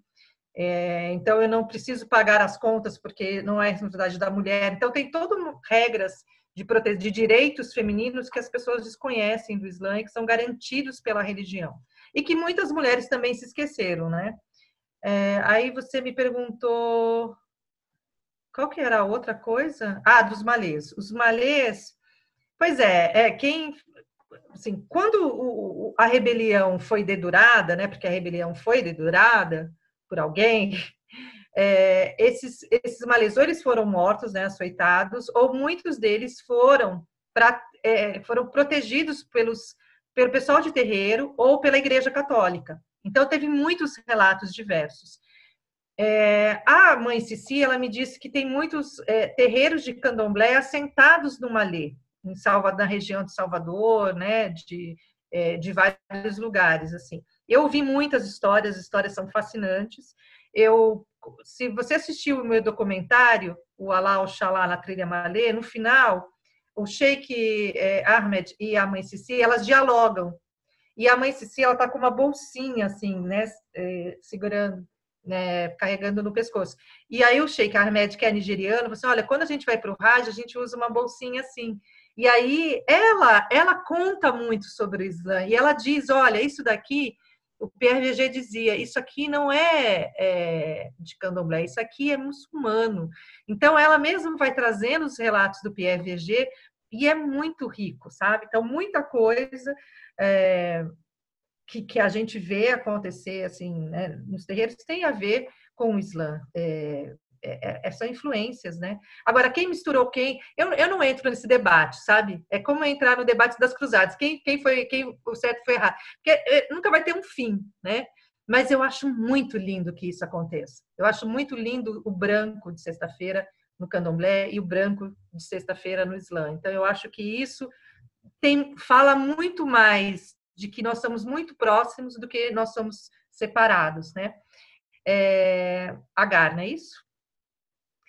A história de Agar. Então, a, quando eu vou dar aula de Islã, eu começo por Agar, para ensinar é, que Sara não podia ter filhos. Então, Sara deu a Abraão, né, ao profeta Abraão, que paz esteja com ele, é, uma mulher, né? Que as pessoas dizem escravas, porque geralmente eram pessoas, era uma serva, enfim, e que a gente chama de segunda esposa, deu a, a Abraão essa, essa, outra esposa, que ele gerou um filho, que é Ismael. Ismael, vamos lembrar que é Deus que ouve, né? E, e que é o filho primogênito. É, quando Sara, quando nasce Ismael, Sara fica com ciúme, né? Expulsa Agar com Ismael e Abraão leva, Deus manda é, Abraão levar é, Agar para o deserto, né? E, e deixa Agar lá. Não tinha comida, não tinha bebida, Agar fica, que é um pedaço do Raj. O pedaço do Raj, da peregrinação que a gente faz, é exatamente o caminho que Agar faz, de Safa Maroa e de, esses dois montes, caminhar. Então ela anda nesses dois montes suplicando a Deus que desse água para o filho dela, porque o filho dela ia morrer. E brota do chão água, que é água de Zamza, e aí, que, que, que, hoje a gente chama de água de Zamza, mas Zamza em árabe é juntar. Então brotava água e ela dizia Zamza, Zamza, Zamza, né? Que ela junta, né? Que é aquela coisa de juntar essa água. Ah, e a gente pode dizer que o povo judeu vem de Sara e o povo muçulmano vem de Agar. Né? Então, quando Deus pede a Abraão para sacrificar o filho, nós estamos na festa do sacrifício. Hoje é o terceiro dia da festa do sacrifício. É, quando Abraão pede para sacrificar, ele pede para sacrificar ah, o filho primogênito. Quem é o filho primogênito no Islã? Ismael, e não Isaac. Isaac é a gargalhada, né? É, é o riso, né? É, um, um, é pela boca, eu lembro que eu dei essa aula com o Wagner, o Wagner, estruturalista querido, né? Que é, o Isaac é pela boca e o, e o Ismael é pelo ouvido, né? Isso fala muito, né? Dos sentidos, né? Da, da, da, dos simbolismos, e é muito bonito. E eu tenho uma história muito particular com Agar, porque quando eu faço o Raj, o Raj, não sei se vocês conhecem, que tem a pedra negra, né, que você faz a circunvolação em volta da pedra negra. É, quando a gente termina, a gente faz sete voltas, a gente faz a oração, as duas racas, as duas prostrações para Abraão, ali no espaço de Abraão, e vamos beber a água de Zamza, para depois fazer o caminho de Agar, né, o sair, né, que é esse caminho que Agar fez com o Ismael no colo. E eu, quando bebo a, o primeiro gole e vou beber o segundo, eu, eu começo a chorar loucamente, porque. E eu falava com Agar, uma experiência catártica. Eu dizia a Agar que não me deixasse morrer sem que os meus filhos fossem muçulmanos, sem que eles bebessem água de Zamza, sem que eles encontrassem Deus no coração deles e e aquilo era muito forte assim. Então e era é como se eu falasse para Agar, né, assim, você está muito mais próxima de Deus que eu, assim, é, interceda, né, é, embora eu possa pedir direto para Ele, mas é, a presença dela naquele lugar era de uma força tão grande, tão maternal, né, então o Raj para mim ele virou maternal, porque eu só tive experiências maternas de mulheres, né, eu, eu, eu me reencontrei a mulher no Raj, né, e essa maternagem profética, porque no fundo essas mulheres são proféticas. Essas mulheres foram testadas. Se você não é testada, você não está no caminho de Deus. Então você vai ser testado sempre. Você vai vai ser testado na sua na sua espiritualidade, na sua religiosidade, na sua crença. Então, a Agar, para mim, toda vez que eu, eu, A minha água de Zamza não acaba, eu, eu, eu, trouxe cinco litros, mas eu vou economizando porque toda vez que eu preciso é, lembrar deste momento, eu tomo um golinho e, e, e penso se, se Deus favoreceu o Agar, ele vai favorecer a gente se a gente pedir com fé. Então, eu acho que é uma lição de vida e é onde as, as duas religiões, judaica e islâmica, se dividem. E a gente brinca, né? Eu brinco como antropóloga, eu, Wagner, tinha que ter mulher nessa treta toda, né? As mulheres é que dividiram os povos, finalmente, porque o mundo, na verdade, uma, quando a gente fala uma islâmica, é ummi, vem de mãe. Então, a, a mulher, na verdade, ele é esse grande colo, né? É, é onde germina tudo, né? Então, a perfeição de Deus, ela é grande, né? A, é, a mãe ela, ela é a essência né, da criação, né? É, é, ela que vai gerar, né? Não sei se eu te respondi, mas é isso. Obrigada, querida. É, obrigado também. Bruna também quer fazer uma, palavra, uma pergunta para você. Fique à vontade, Bruna. Oi, oi. Eu tenho uma dúvida. É, eu participo de uma religião, a qual guarda o sábado, e eu sei que outras religiões guardam também. Só que eu nunca tive o conhecimento de como que é feito essa guarda. É, eu sei também que eu, no caso, não guardo o sábado como antigamente, como era nos tempos bíblicos. E aí eu queria saber, a minha curiosidade é essa, a sua visão sobre esse, esse princípio bíblico. Olha, Bruna, eu acho que é, é, eu, eu, eu, eu, brinco que eu sou tradicionalista. Por exemplo, o dia especial para os muçulmanos é a sexta-feira. Eu, uhum. infelizmente, a gente tem a gente tem uma mesquita muito pequena, uma sala de oração ainda em Ribeirão. Então, não estar na mesquita de sexta-feira, que é o dia, por exemplo, as mulheres muçulmanas não são obrigadas a rezar. Mas eu sinto falta de mesquita. Eu gosto de rezar na mesquita. Eu gosto de estar na mesquita. Eu gosto de ouvir meu sheik predileto.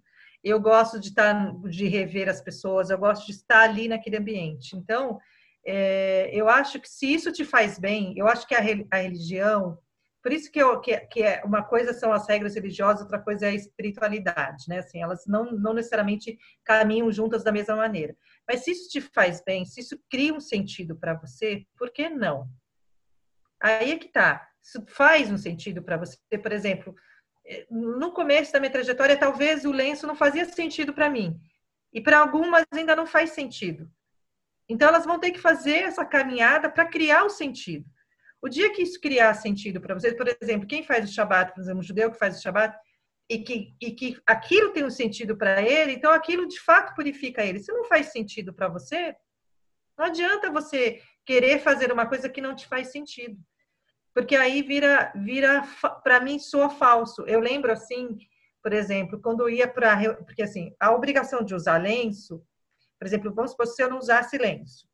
Quando é que eu sou obrigada a usar lenço? Quando eu entro na mesquita. Então, todas as mulheres, muçulmanas ou não, entrou na mesquita, tem que pôr o lenço, né? Então, eu via em reuniões, assim, de palestra, muitas mulheres que não usavam lenço de lenço. Eu nunca usei, né? Mesmo quando eu já era muçulmana. Quando eu era antropóloga, menos ainda. Só usava dentro da mesquita, porque a regra era dentro da mesquita. E aí um sheik uma vez falou assim, ai, Francis, você se sente fantasiada? Sinto, porque isso não é verdadeiro para mim. Então, por que, que eu vou fazer uma coisa que não é verdadeira? E as pessoas nunca sabem se eu tenho ou não tenho lenço. Então, quando for verdadeiro, aí eu expresso. Então, eu acho que tudo isso da religião, que é, que é prescrição religiosa, eu acho que ela tem que ser sentida pelo fiel. Senão, não tem sentido. Né? É como Páscoa, como Natal, é como uma palavra que você ouve do pastor, qualquer coisa, se não faz sentido, você não vai fazer aquilo. Por exemplo, quando eu era só antropóloga e, e observava os muçulmanos fazendo o mês, o mês do jejum, do Ramadã, eu várias vezes usava a expressão, nossa, mas deve ser muito sacrifício, nossa, deve ser muito difícil. E aí, é lógico, com o processo eu fui entendendo, o dia que fizer sentido para mim, eu vou perceber que porque eu falava, gente, eles não devem estar falando a verdade, não é possível que eles não, né? Mas quando, quando eu fiz a primeira vez, eu ali, eu fiz na Inglaterra com 19 horas. Né? As minhas amigas, eu tinha uma amiga querida inglesa, ela disse, ai, França, não acredito que você ainda está de jejum, porque era muito longo lá o jejum, porque o dia era muito longo, mas fazia sentido para mim. Então, aquilo que faz sentido para você, você faz com muita tranquilidade. É, eu penso, eu penso assim, né? E, e assim, e talvez seja uma visão muito antropológica também, né? De ver o sentido que o outro dá para aquilo. E as pessoas dão sentidos variados, sentidos outros.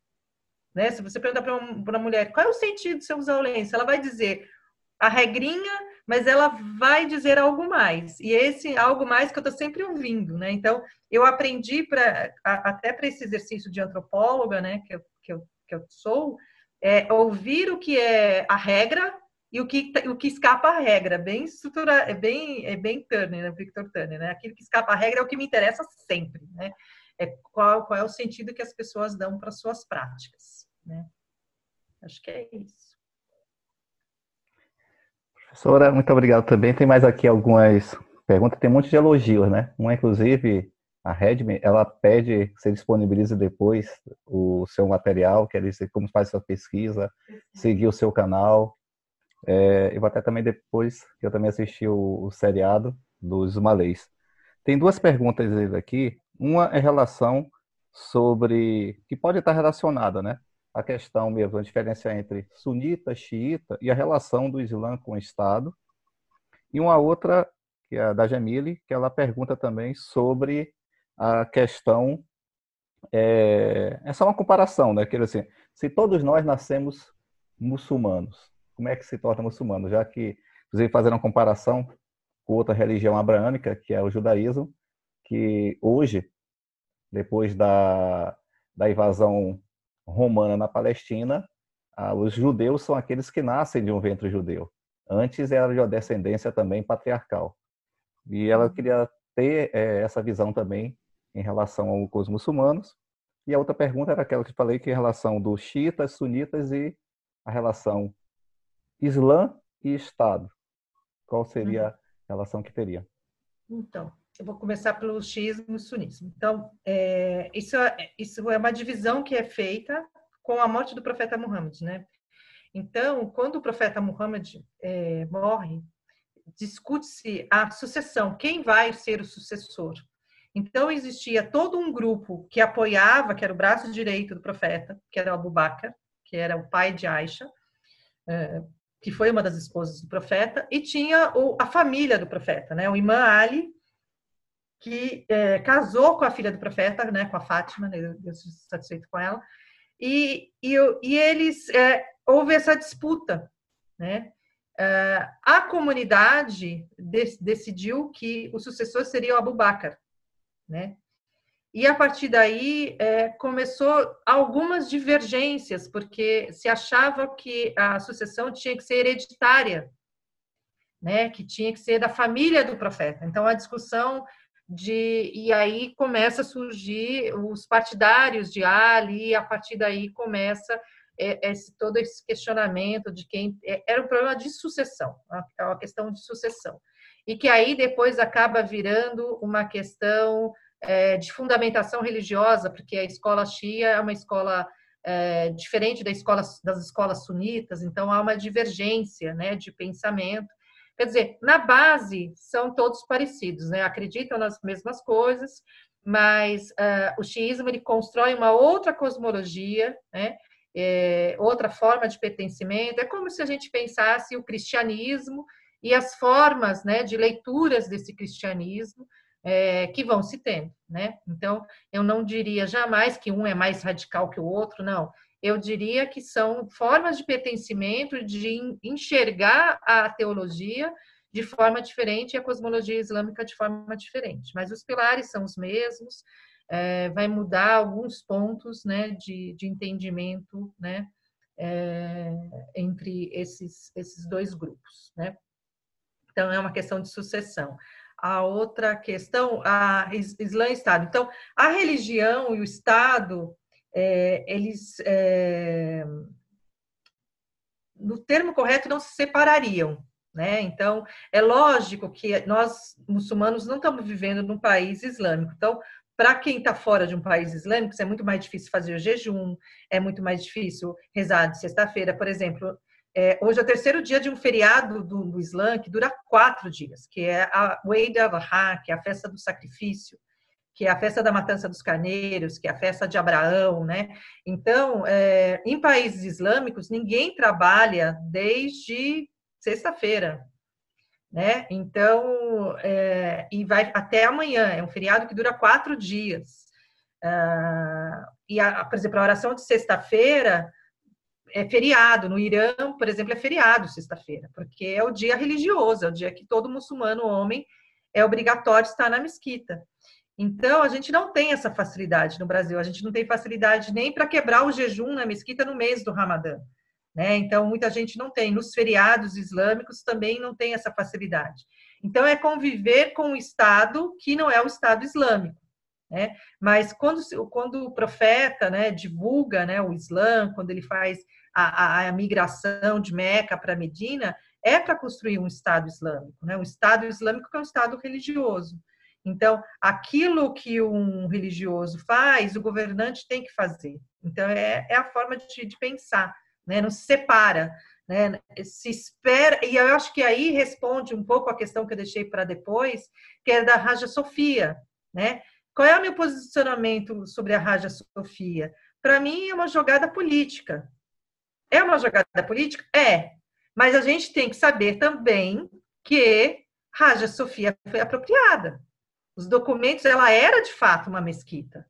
Então, é aquela coisa de Córdoba. Então, é a mesma discussão, né? Assim, é, o colonizador em cima do colonizado. Então, a gente tem que olhar a história e saber os documentos. Tem documentos é, falando. É lógico que está sendo manipulado de uma forma política, mas não sou eu que vou julgar o governante, né? É, ele vai ser julgado em algum momento, se ele está fazendo com uma intenção positiva ou com uma intenção negativa.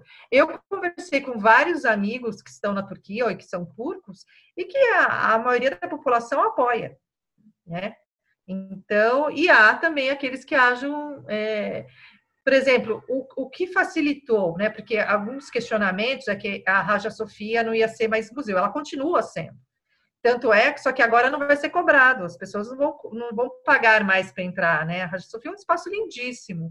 Eu estou muito curiosa de voltar para a Turquia para ver como é que esse espaço se ressignificou, porque eu acho que houve uma ressignificação desse espaço, né? Eu acho que é importante a gente pensar dessa forma, né? Eu esqueci alguma coisa? Sobre a questão da, do nascimento, se todos nós nascemos muçulmanos. Ah, sim, todos nós nascemos muçulmanos, porque todos nós nascemos submissos a Deus. E quando a gente se afasta, então o entendimento islâmico é: todos nós nascemos submissos a Deus e nós, com o passar do tempo, nós nos afastamos de Deus. Quando eu, fa quando eu fiz a shahada, por exemplo, por isso que eu uso o termo reversão, porque eu retornei para o caminho. Né? Eu é, é, eu é, reverti, eu não me converti, porque o processo de retorno ele é diferente do processo de conversão, de você mudar. Não, você retorna para aquilo que você já era. Você reconhece que você era muçulmano, que você era submisso a Deus. Então, do ponto de vista islâmico, todos nós aqui somos muçulmanos, todos nós somos submissos a Deus. Só que escolheram, pelo livre arbítrio, escolheu outros caminhos, né? É, talvez daqui saia alguém daqui a um tempo que retorne ao Islã, né, que se reverta ao Islã.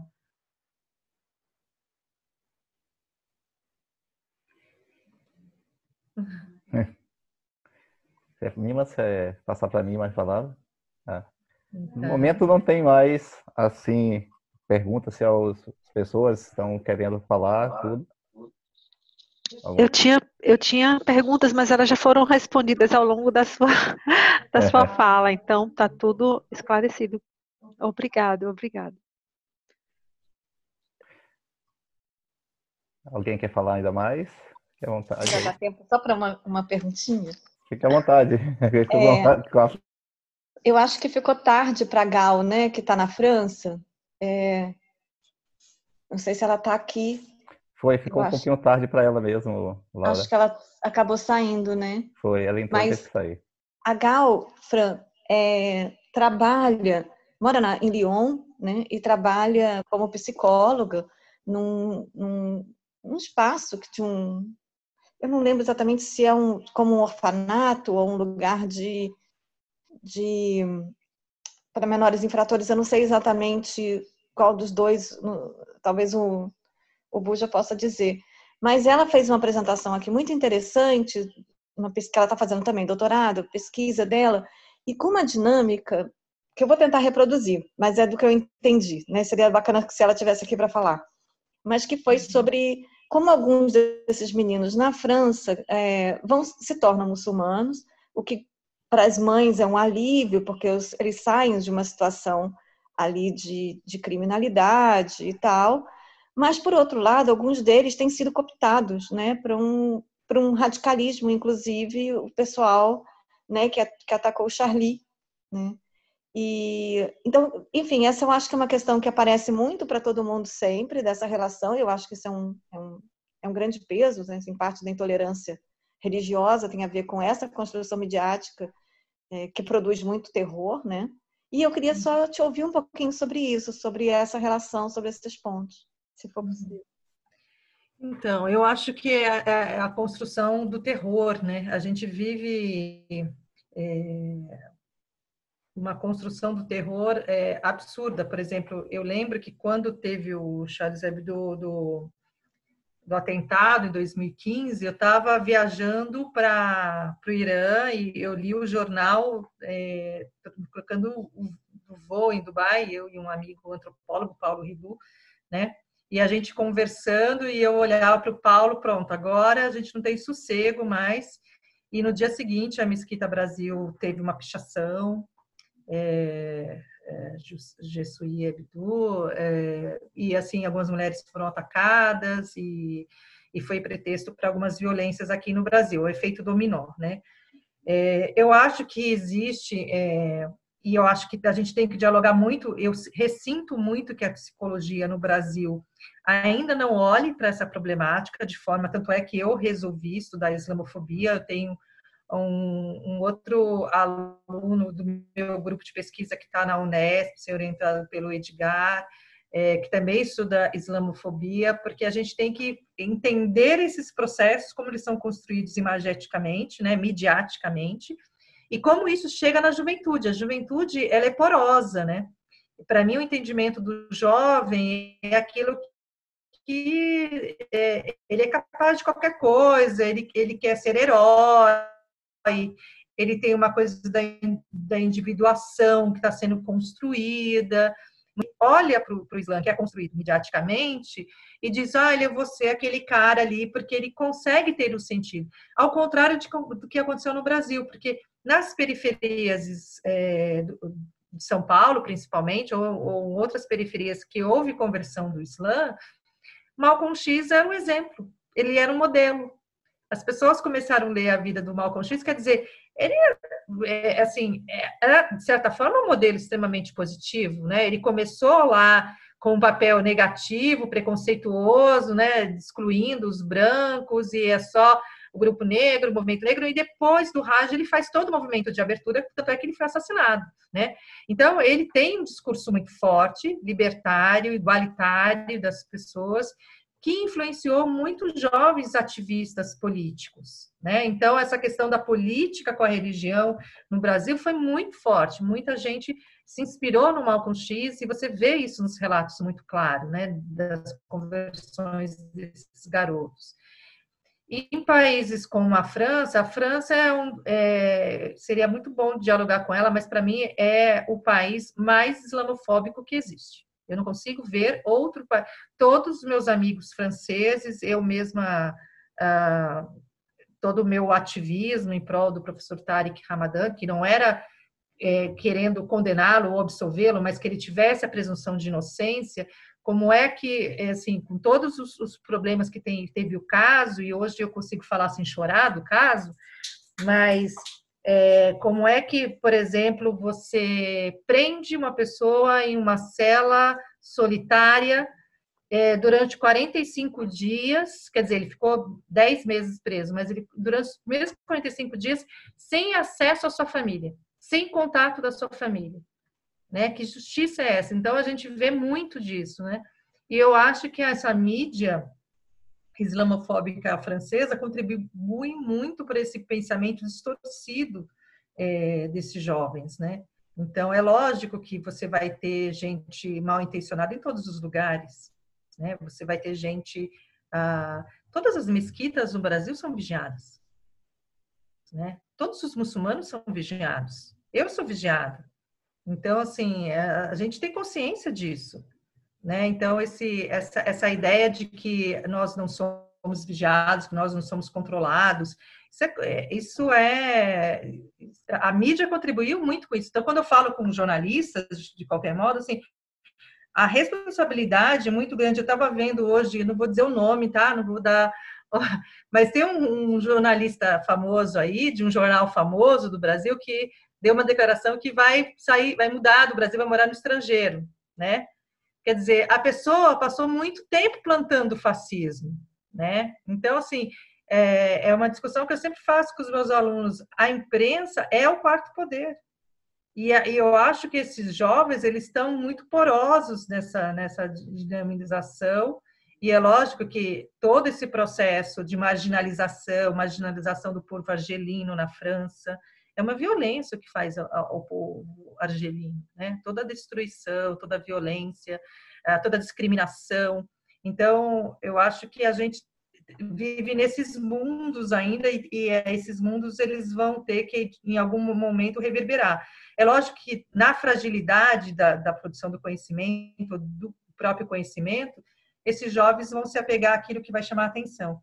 Eu gosto muito de uma fala do professor Reginaldo Nasser, que é internacionalista, adoro quando ele fala sobre terrorismo, porque ele diz para mim, ele sempre fala nas palestras dele, um terrorista não faz nada se não tiver uma câmera na, na cabeça filmando ele. Porque o que ele quer é ser visto, né? Assim, nenhum terrorista faz uma coisa escondida, ele quer ser identificado, ele quer ser revelado. Agora, a gente tem uma islamofobia muito grande que quando acontece alguma tragédia, o que aparece é a religião, é o muçulmano. Ah, um muçulmano, não sei o quê. Mas, não, mas quando é um outro que não é muçulmano, que faz alguma, alguma, algum ato terrorista, a religião não aparece. Então, até essa maneira da divulgação também é islamofóbica. Por que, que a religião aparece de uns e não aparece de outros? Então, isso realmente é, faz a gente pensar, né? De quantas eu eu tô eu comecei agora com esse, esse, ano um projeto de narrativas islamofóbicas no Brasil e, e postei né para alguns muçulmanos me procurarem porque eu quero ouvir as histórias. Olha as histórias é são de arrepiar principalmente com as mulheres assim, eu nunca sofri nada. Eu, eu pego ônibus é Ribeirão, São Paulo, eu vou ao cinema, eu pego o metrô aqui em São Paulo, eu vou para cima para baixo, dirijo, ando a pé. Nunca tive nenhuma reação estranha. Mas algumas situações que as mulheres têm me contado, eu nunca poderia imaginar. Coisas extremamente violentas, assim, de ouvir mesmo, de patrão, de coordenador de escola, é, coisas extremamente pejorativas, né, instrumentalização. Se a gente pegar, por exemplo, aquele caso daqueles presos, né, daqueles garotos que foram presos na época das Olimpíadas, né, toda a manipulação midiática feita com aquilo, né.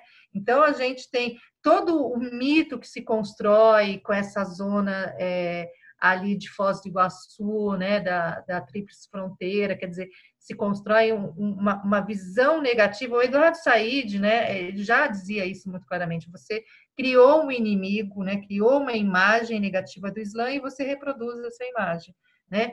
E aí eu fico pensando, sendo a segunda maior religião do mundo, imagine se todo mundo fosse terrorista, o mundo não existiria mais.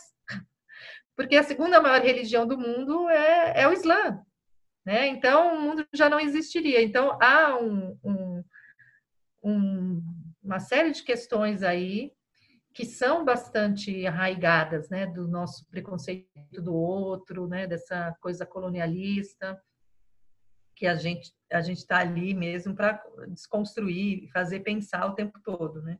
Outro dia eu estava é, faz, fiz uma fala e uma, uma menina falou: assim, Nossa, nunca imaginei que uma muçulmana falasse essas coisas, assim, gente, vocês imaginam. Sabe que coisas que perguntam para as meninas? Para mim não, porque as pessoas acham que olha para minha cara, eu já vou dar umas bordoadas. Se elas, se elas tiram lenço para tomar banho.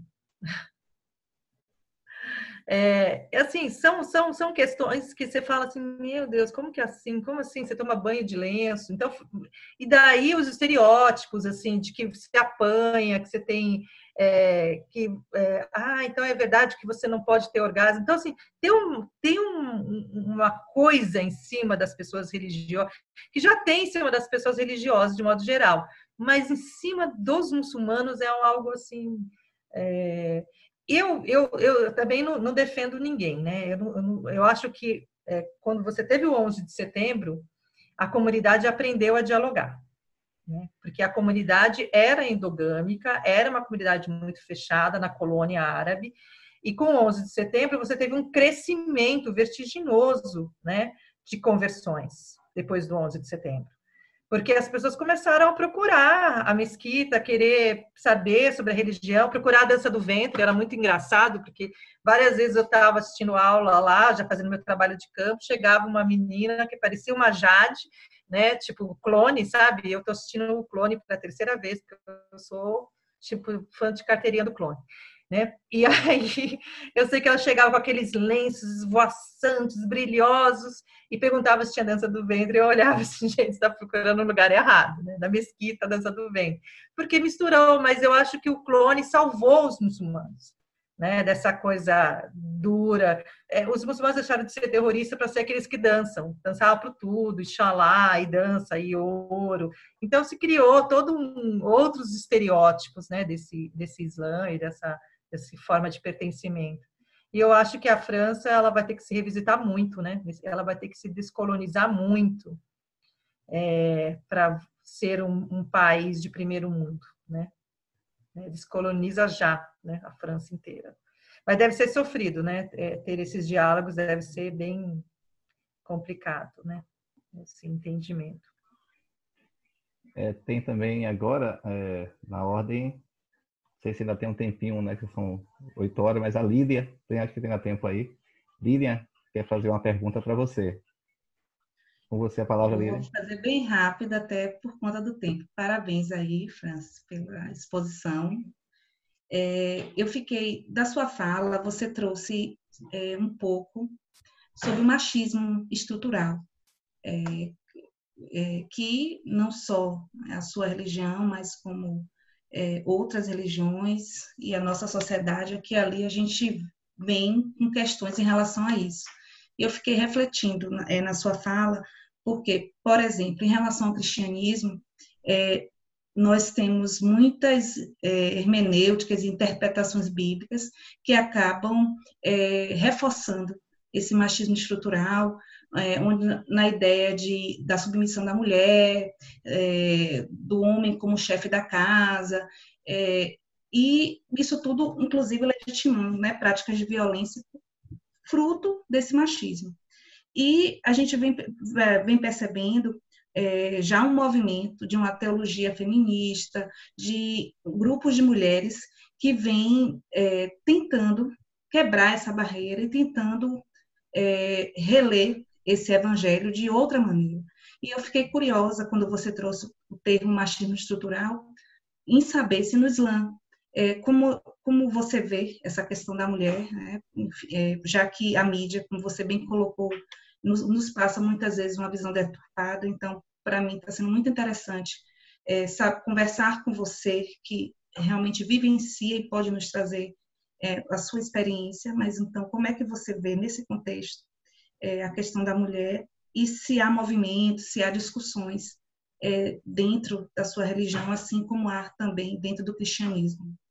Basicamente é isso. Hoje, hoje Lili, a gente tem é, há muito tempo já né, o próprio feminismo islâmico, né, que é um grande debate. Eles adoram me, me rotular de feminista islâmica, e eu não sou uma feminista islâmica.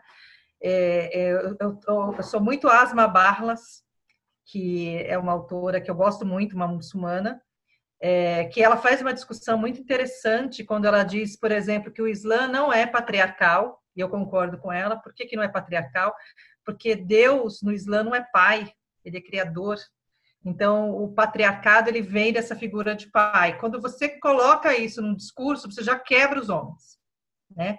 Porque eu não eu e eu acho que as mulheres cada vez mais elas estão se empoderando do conhecimento religioso para dizer que nós mulheres submetemos a Deus, não aos homens, né? Não há nada que diga que eu tenho que me submeter aos homens. O que o homem tem, por exemplo, no Islã, que é um grau a mais, que a gente chama né, no Alcorão, que o homem tem um grau a mais que a mulher, é que o homem tem uma responsabilidade a mais, que é a responsabilidade da família. Porque é o entendimento de que o homem ele tem que prover a sua família.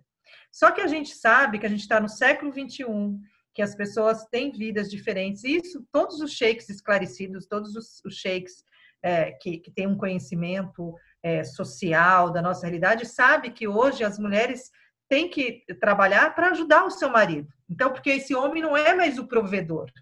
E a partir do momento que as mulheres têm que sair para trabalhar, ela tem também o direito ao espaço é, como qualquer outro homem tem.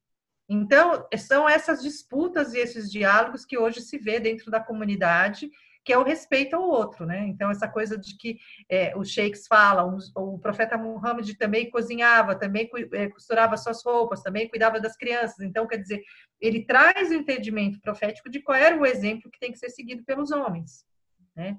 Então, e há muito, por exemplo, a Mina Vadut, ela faz toda uma leitura do Alcorão na perspectiva feminina. Eu, por exemplo, já discuti várias vezes, por exemplo, é, com muçulmanos, é, determinados radis, determinadas falas do profeta, que a pessoa diz assim: ah, mas a mulher não pode fazer isso. Assim, está baseado em quê? Ah, no radital, mas o radital não está dizendo isso, ele está dizendo isso, isso, isso, isso, isso. Por quê? Porque eu fui estudar isso jurisprudência. Então, quanto mais as pessoas estudam, e é o que eu falo para as meninas que me seguem, que me ouvem, ou do meu grupo de pesquisa. Estudem a religião. Porque se você estudar a religião, você se defende do machismo estrutural. Porque a, o entendimento religioso te traz a segurança, né? Porque o que a religião quer é uma família, a família harmoniosa. A família harmoniosa, é lógico que vai ter um momento que o homem ele tem um peso maior que a mulher, mas, por exemplo, quem transmite. Outro, outro dia eu fiz um artigo que foi uma bafafá, que eu achei ótimo, né? Que é assim: os muçulmanos, os homens, eles têm o direito de casar com. Os homens têm direito de casar com mulheres cristãs, uh, com as mulheres do livro, né? Com as mulheres judias, as mulheres cristãs. E aí eu fiquei assim, bom, se os homens têm direito de casar com as mulheres cristãs e as mulheres muçulmanas são aquelas que têm que ensinar a religião para os filhos, quem vai ensinar a religião para o filho se a mãe não é muçulmana? E eu fiquei com essa questão, né? E aí eu fui procurar, fui ler, aí fui conversar com o sheik, e ele disse assim, não, mas ele casa com as mulheres do livro, mas tem regras. E aí ele foi me passando as regras. E eu escrevi um artigo sobre isso, esses artigos pequenos de três páginas. E é lógico que é, teve pessoas que veio me dizer, não, mas não sei o que lá. Não, você não vai discutir comigo, você vai discutir com o Sheik. Porque é, é, é a ortodoxia falando, não sou eu. Eu estou apenas traduzindo de que não é bem assim, casar com a mulher dos livros, assim. Tem que ser uma mulher praticante, tem, tem que ser uma mulher que conheça a Bíblia, tem que ser uma mulher... Ah, ele, por exemplo, é, tem que estar num país islâmico, né? Então, tem várias regras né? Que os homens, obviamente, se apropriam dessa regra que é dada e casam com brasileiras. E casam com brasileiras, assim, com mulheres que, na verdade, muitas nem religião têm, né? Assim, é a religião de nome. Ah, sou católico não praticante, sou, sou evangélica não praticante, aquela história toda. Mas acabam usando uma regra a seu bem prazer. Só que tem uma regra. E aí, obviamente, algumas pessoas não sabiam disso achava que estava permitido e está permitido, permitido. Mas tudo tem uma regra no Islã. E aí eu fui atrás da regra. E aí é lógico que os homens e algumas mulheres também, obviamente, aquelas que casaram com muçulmanos, ficam incomodados com o meu texto. Mas eu estou apenas dizendo como que é. Agora, o que você faz, como você significa, são outras coisas. Então, eu acho que isso é importante, sempre.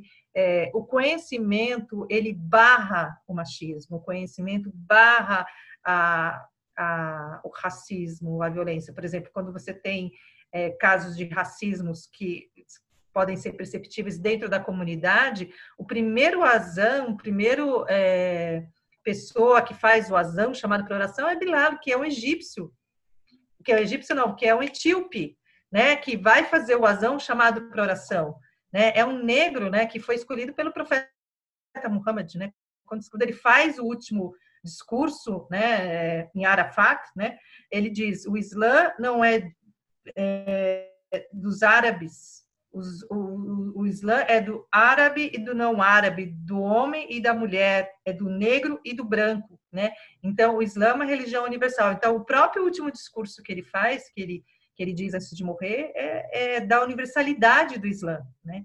Então, o modo como as pessoas se apropriam, e aí as violências, por exemplo, tem um hadith que é muito usado no Oriente Médio para oprimir as mulheres uh, dentro de casa. Quando eu fui estudar esse radinho em Oxford com o professor Ramadan, ele dizia, não, mas esse radinho não é assim, esse radinho é assim, assim, assim, assim. Aí eu fui pegar, porque se traduz sempre em três linhas, geralmente o radinho tem páginas de interpretação, de discussão, e é tudo por cadeia de transmissão da infibulação feminina, né? Na África, isso é uma prática cultural e não religiosa, mas se associa ao Islã, porque existe um radi fraco que, que fala sobre é, essas marcas corporais, a higiene corporal, parará, parará, e aí as pessoas usam isso contra a religião. Então, a gente é, tem é o conhecimento simples, ao mesmo tempo complexa, porque tem muitos documentos, muitos é, é, caminhos de estudo, né? É muito longo o estudo, muito longo.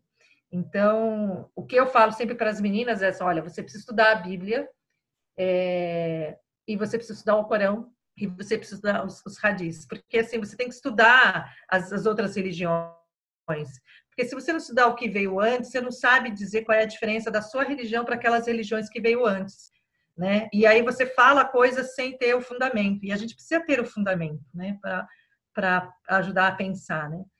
Mas é uma luta, né? É uma luta nossa, diária, né? É uma luta de todas as mulheres. A gente não está salvo, porque a gente sempre brinca, né? Eu falo para os meus filhos: ah, o feminismo de vocês é só para as namoradas ou é para a mãe também, que está ali, né, fazendo comida? O seu feminismo chega na, na, na, casa da sua mãe ou seu feminismo não chega na casa da sua mãe? Porque, assim, é, é aquela coisa, né? É muito tempo de opressão a mulher.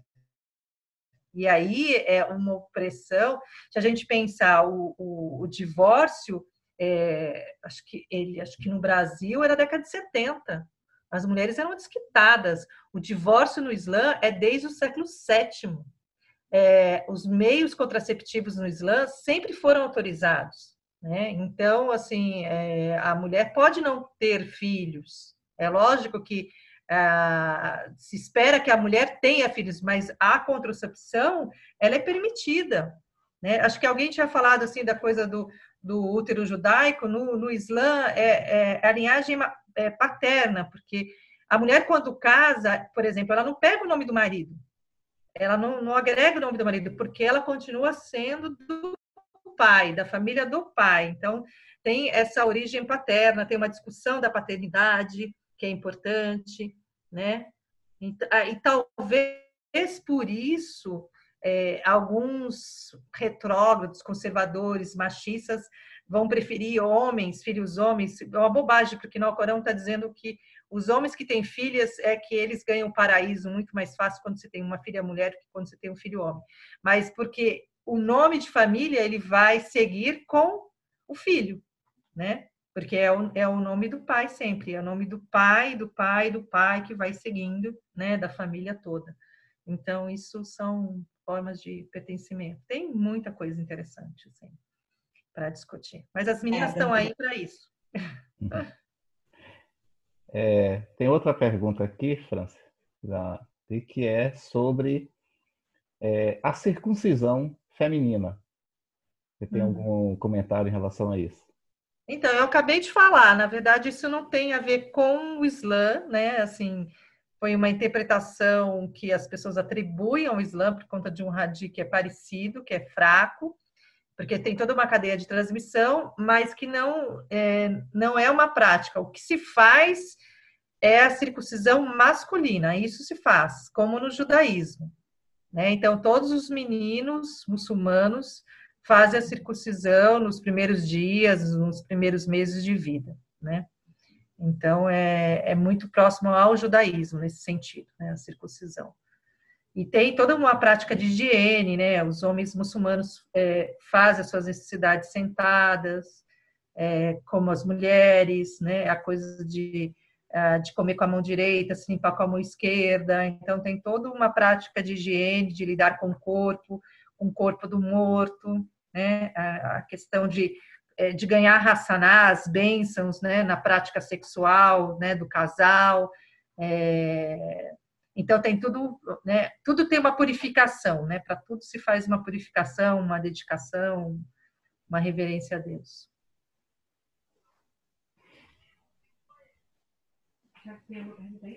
Não, aqui agora no site não tem nenhuma pergunta também aqui no chat. Não sei se alguém ainda quer fazer alguma pergunta para a. Vou já. Sim, Sumaya? Sumaya, Sumaya. Sim, Sumaya, pode falar. É, Primeiro, eu queria agradecer e, e, dizer que em algum momento da minha vida eu estudei um pouquinho, muito pouco, e o nome da minha filha é Sura. O seu é Sumaya. O, o meu é Sumaya. O da minha mãe é Irã. Então, é interessante. Mas, assim, eu queria agradecer a oportunidade e dizer que de tudo isso, assim, que você falou, eu é, gostei muito. E, assim, a questão do conhecimento, é, que você falou, que a gente tem que conhecer, tem que estudar, tem que se informar. Isso acho que ficou marcado para mim. E foi um prazer enorme conhecê-la. Ah, obrigada. É isso. O prazer foi todo meu. É isso.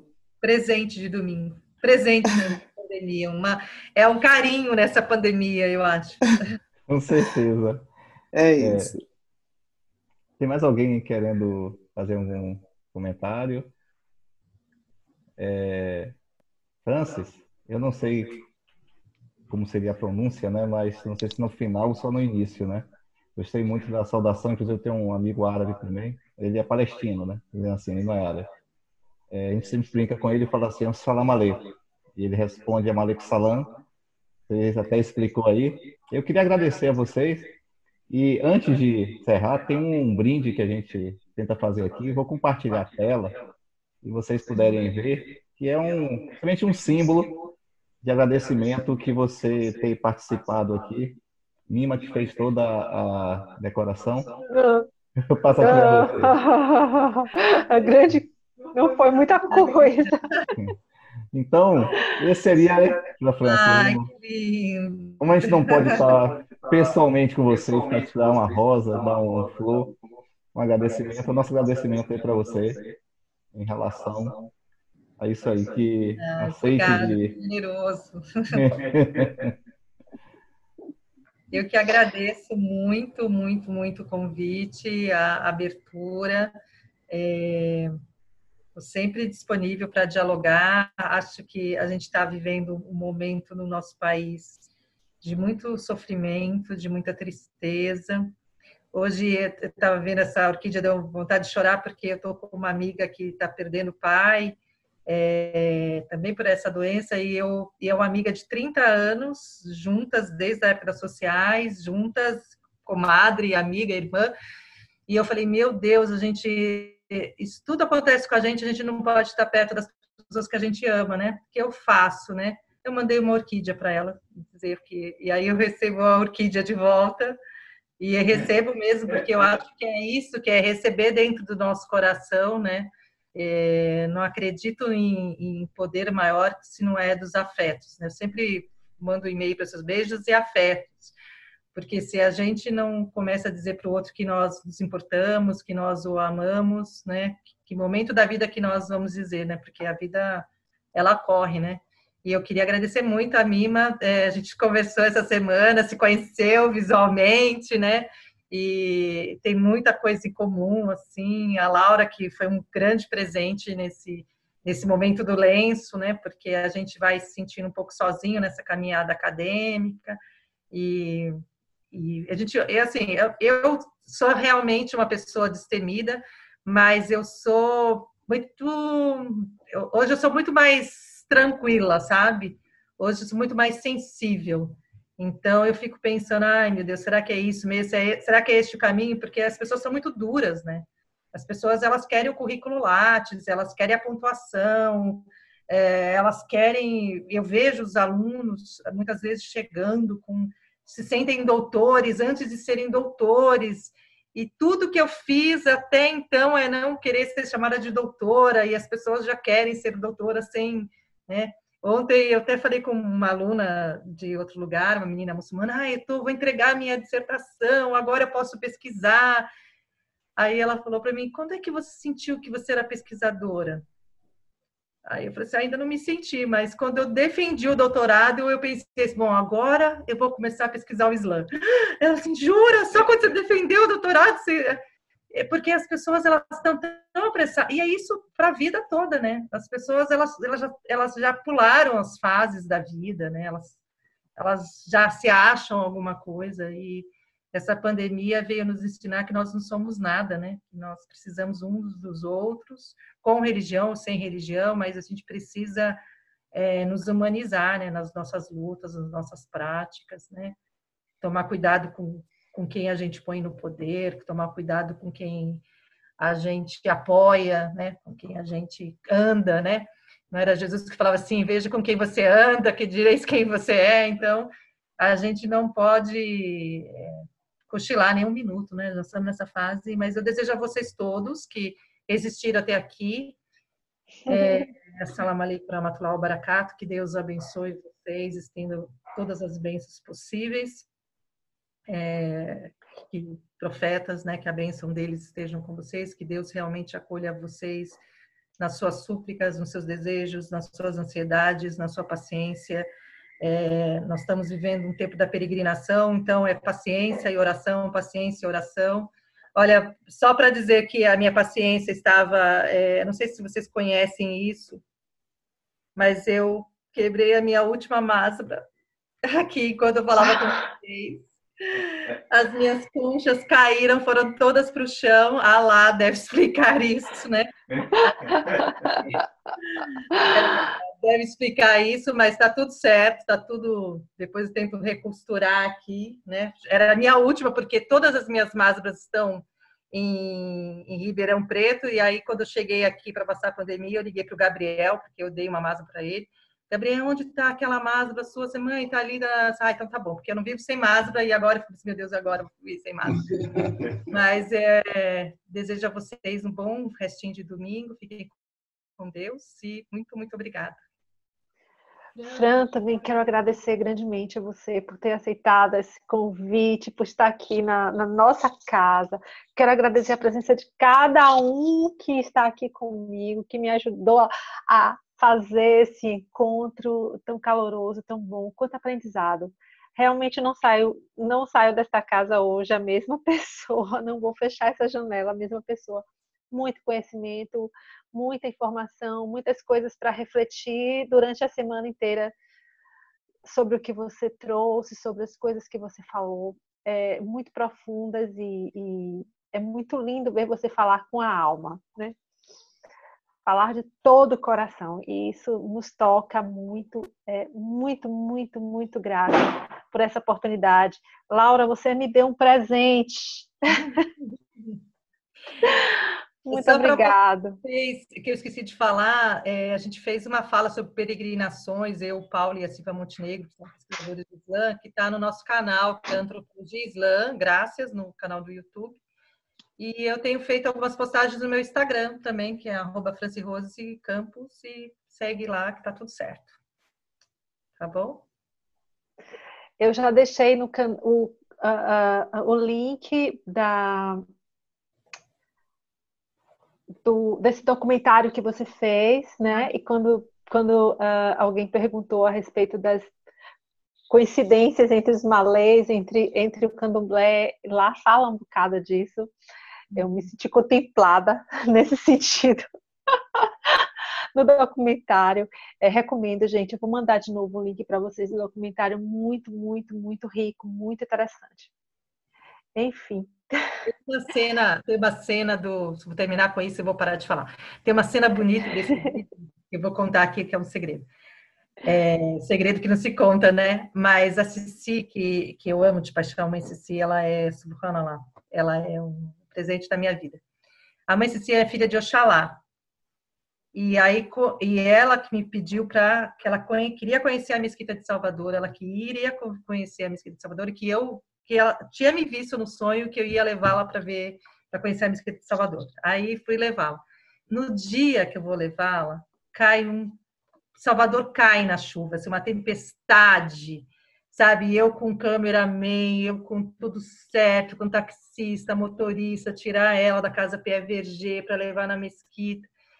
E tem uma cena que, quando eu cheguei no hotel, que eu olhei para o Vitor, o Vitor Brunwald fez essa, gravou essa cena para mim, Laura. A gente sentou no hotel para ver. Ah, Oxalá apareceu. É muito doido, porque ela, é, a, a Cici tem mais de 70 anos, tem quase 80 anos, ela, ela vai andando na frente com a bengalinha dela, eu pego o guarda-chuva e põe em cima dela, atrás dela, que é a imagem simbólica de Oxalá, né? Assim, sendo acompanhado. Com... E quando você olha ela entrando na mesquita, assim, eu falei assim, que danada, né? E ela de lenço na cabeça, como eu, assim, foi muito. Naquela época eu não usava lenço e é, é uma imagem muito bonita, porque o filme ela era era lá na trilha malê, alguma coisa. Aí na hora eu falei assim, não, ok, vamos respeitar Alá, Oxalá na trilha malê. Porque aí Oxalá se fez presente nessa trilha malê. E fez todo sentido para mim, que eu acho que é essa abertura, né, de você agregar o conhecimento do outro. E, e uma coisa muito bonita por exemplo, a Cici, ela não queria sentar, isso é bastidor, não vai estar no filme, né? Porque o menino gravou. Mas ela não queria sentar no mesmo é, altura do Sheik, porque ela, ela, ela era uma discípula, não o Sheik. E aí ela ficou discutindo, discutindo, eu assim, não, vamos resolver, vamos resolver. Ah lá, lá. Se tem uma disputa aqui, sou eu. Então, quem uma discípula sou eu. Então, eu vou sentar no chão e vocês vão sentar cada um do lado e eu vou estar abaixo de vocês. Então, uma das fotos mais bonitas está exatamente eu abaixada atrás deles, né? E eles na frente. E toda a entrevista que eu fiz com os dois ali dentro da mesquita, eu tô mais baixa que ele, eles têm que olhar para mim. E eu acho que isso é o que a gente tem que levar no mundo religioso para todo mundo. Isso nos iguala quanto humanos, né? Beijo, gente. Salam aleikum.